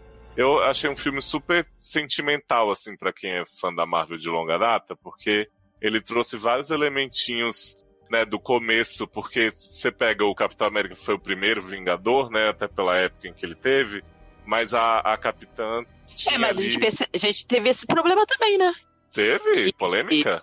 Polêmica, porque como a iniciativa Vingadores é Avengers por causa do codinome de Brie Larson, né, de Carol Danvers, Hum. quer dizer que Capitão América não foi o primeiro Vingador, porque não existia Vingadores. Gente, mas assim, o fato do, do Nick Fury ter tido a inspiração do nome Avengers por ela, sabe? Tipo assim. Ela o- foi a primeira Vingadora. É, mas o Capitão América já estava com poder, inclusive, antes dela nascer, né? Não, mas o Capitão América estava congelado, dado como morto. Não, Então, tudo bem, mas assim, na cronologia. Na cronologia, ela roubou. Ai, gente, me poupe, sério. pessoal Vocês, Ou que, tipo assim, porra, então apaga, bota lá, segundo Vingador. vocês são muito chato, puta merda. Sério? Se você procurar na internet, tem isso e nego fez o post, segundo Vingador. Hum, que bom, né? Parabéns, viu, gente? Vocês são, vocês são muito inteligentes. Continue assim. E eu acho que assim, no fim. É, Eu tô rindo, cara, porque assim, é muito surreal. O nego arruma coisa do cu. no fim eu dou nota 9, rapadurizei, assim, por mais que o filme. Oita! Ó. Rapadurizou tudo. Rapadurizei, assim, porque eu não acho que é uma grande revolução nem nada, mas o, o filme cumpre a proposta dele. Então, isso pra mim. Gente, vocês falam tanto que. Muita gente que não é fã, fã mesmo de filme de herói, que fala assim, ah, não é nada demais e tal. Mas não é pra ser nada demais mesmo. Enquanto não tá me ofendendo, sabe? E ainda tá me trazendo um monte de emoção legal, eu tô super feliz, sabe? Do mesmo jeito que eu gostei da Liga, apesar de ser uma merda. Eu elogiei a Aquaman. A liga não é uma merda, tem coisa pior. não, tem coisa muito pior. Eu gostei de Aquaman pra caralho, vou gostar de Shazam, né? Mesmo as pessoas Eu não vou gostar, que não. Eu Porque vou. Tá bem fubá aquilo ali, não tô gostando. Jovem. Gente, é o seguinte, muita coisa que a gente falou aqui nesse programa vai acabar ficando de fora na edição Como aí, assim? É, Nick, ele sai passando a tesoura mesmo. Eu fico triste com essas coisas. Mas a gente tem uma estratégia aí de lançar um lado B desse programa com todas as nossas previsões aí sobre Vingadores Ultimato, todas as análises que a gente fez das notícias de Capitã Marvel, do jornalismo imparcial. E aí vai sair no seu feed futuramente, né? Um programinha recheado dessas informaçõezinhas de bastidores que ficaram de fora aqui do programa principal. Ah, tá. Resumindo, você caiu no conto do Vigário, ouviu essa parte 1 e a parte boa é a parte 2. Beijo. Não, garota, esse aqui tem bastante coisa, mas pra você saber como a Capitã Marvel pegou seu próprio filho, você vai ter que ouvir mais adiante. Garoto! Então, deixar esse spoiler gostoso. O final desse podcast tá uma viagem de Tá, ácido. Darlan, antes que a gente fique aqui pra sempre, Ah, conta pra gente o que, que tá rolando no Logado, onde as pessoas podem te ver aí nesses últimos dias no Brasil. Então, gente, é, pra quem quiser me seguir, Generosode, segue lá, logado, logado.com. A gente tem muito podcast, muita coisa rolando. Tá muito legal. A gente teve um podcast recentemente aí falando muito de. É, esqueci. A gente falou muito de Capitã Marvel, de A Capitã lhe cai bem Marvel, Morte lhe 2, cai bem 2. Falamos The de. Order, né? E a morte lhe Ah. cai bem, seus loucos. A morte tá de parabéns. É porque o é, Darlan... é que eu lancei a morte lhe cai bem ontem no podcast, igual um maluco. Michelle Pfeiffer voltou? Ah, Sim. e Mary Streep também, velho. A Michelle Pfeiffer tava na dimensão quântica. Aham. E Bruce Willis, tudo, tudo renovado. Pelo CGI da do Marvel. Isso, ó, New Amsterdã, não é isso?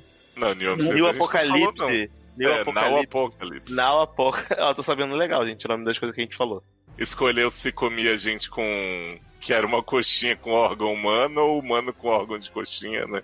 Vários jogos super legais, vocês não tem, vocês não podem deixar de perder. E eu E- achando que saiu da louca, hein? Viu? E, e antes desse podcast, a gente gravou também um podcast. A gente não, né? Porque eu não participei. Mas um podcast muito bom que a gente falou de Máscara de Singer, Grey's Anatomy, né? Não pode deixar Que de. tá de ótimo. prestigiar. Tá ótimo, a gente. E aquela acredita. tradução? E a tradução que saiu aí, Darlan? Pra todos os idiomas. Ah, Owen Owen Hunt, né? Tá muito, tá muito Owen Hunt, com certeza vocês vão amar. É isso, gente. Obrigado por tudo, um beijo. Sigam meu gato lá, Cote Underline Kratos. Eu vou mudar o arroba dele pra Kratos Deguzi ou algo do tipo. E é isso aí. Érica, conta pras pessoas, né? Enfim, num produto SA, o que que você fez aí no Érica Small Talk, essa reformulação completa, né? Completa que é a mesma coisa. Tive que catar no Facebook a foto do meu podcast que eu não tinha. Porque, né? Barra de vida, não acho as coisas. Então, Eric Smalltalk voltou. Agora é um podcast de uma pessoa que tem duas, que sou eu e a Amanda. E já temos quatro episódios. Olha aí, caralho, hein? Não falhamos nenhuma semana ainda. Tem uma em breve, vou Contratou falhar. editor, né? Editor novo, amigo de Nick, foi indicação de Nick, editor do Vereadores. Tá saindo certinho. Tem agora arroba Erika Smalltalk no Instagram, no Twitter, Facebook. Só acompanha lá. E no Spotify também. Então, só procurar. Pode que você semeie o livro e o filme. Tem Suspiria, o original de 77 e o remake de 2018. Top tem livros e HQs. E o último que saiu agora foi sobre Bad Blood, a revelação que Batman é Taylor Swift. Mentira, é o filme do Batman, desenho da DC. Muito bom. Então vão lá e confiram. Estão todos convidados. Eu também faço parte dos seriadores, mas vocês já sabem. Vocês já sabem. Muito bem, gente. É, o que eu posso dizer aí fora os programas seriadores que vocês já estão vendo, nosso feed Irmão Sede no Ar no Spotify mudou. Existe um feed lá que chama só Sede no Ar que não vai mais atualizar. E tem outro feed que se chama Sede no Ar, Seu Alívio no Divã, que tem todos os episódiozinhos novos a partir de agora. Teve aí episódio com o Samir Duarte do milkshake chamado Wanda, incrível. Teve nosso especial de carnaval com 10 pessoas, né, participando. Faltou Nosso Darlan, especial- hein? Nosso especial de carnaval foi maravilhoso, gente. Fiquei chocado como o programa ruim ficou bom. Tá dizendo que o editor mentiu. Nick fazendo milagres, né? Nick é o Gus da edição. Quando a gente pensa que tá perdido, ele regurgita um Tesseract e junta todo esse espaço. É verdade. Tchau, gente. Beijo. Valeu. Dignidade já. Voltem sempre. Capitã Marvel é bom. Vai se fuder vocês. You wanna party?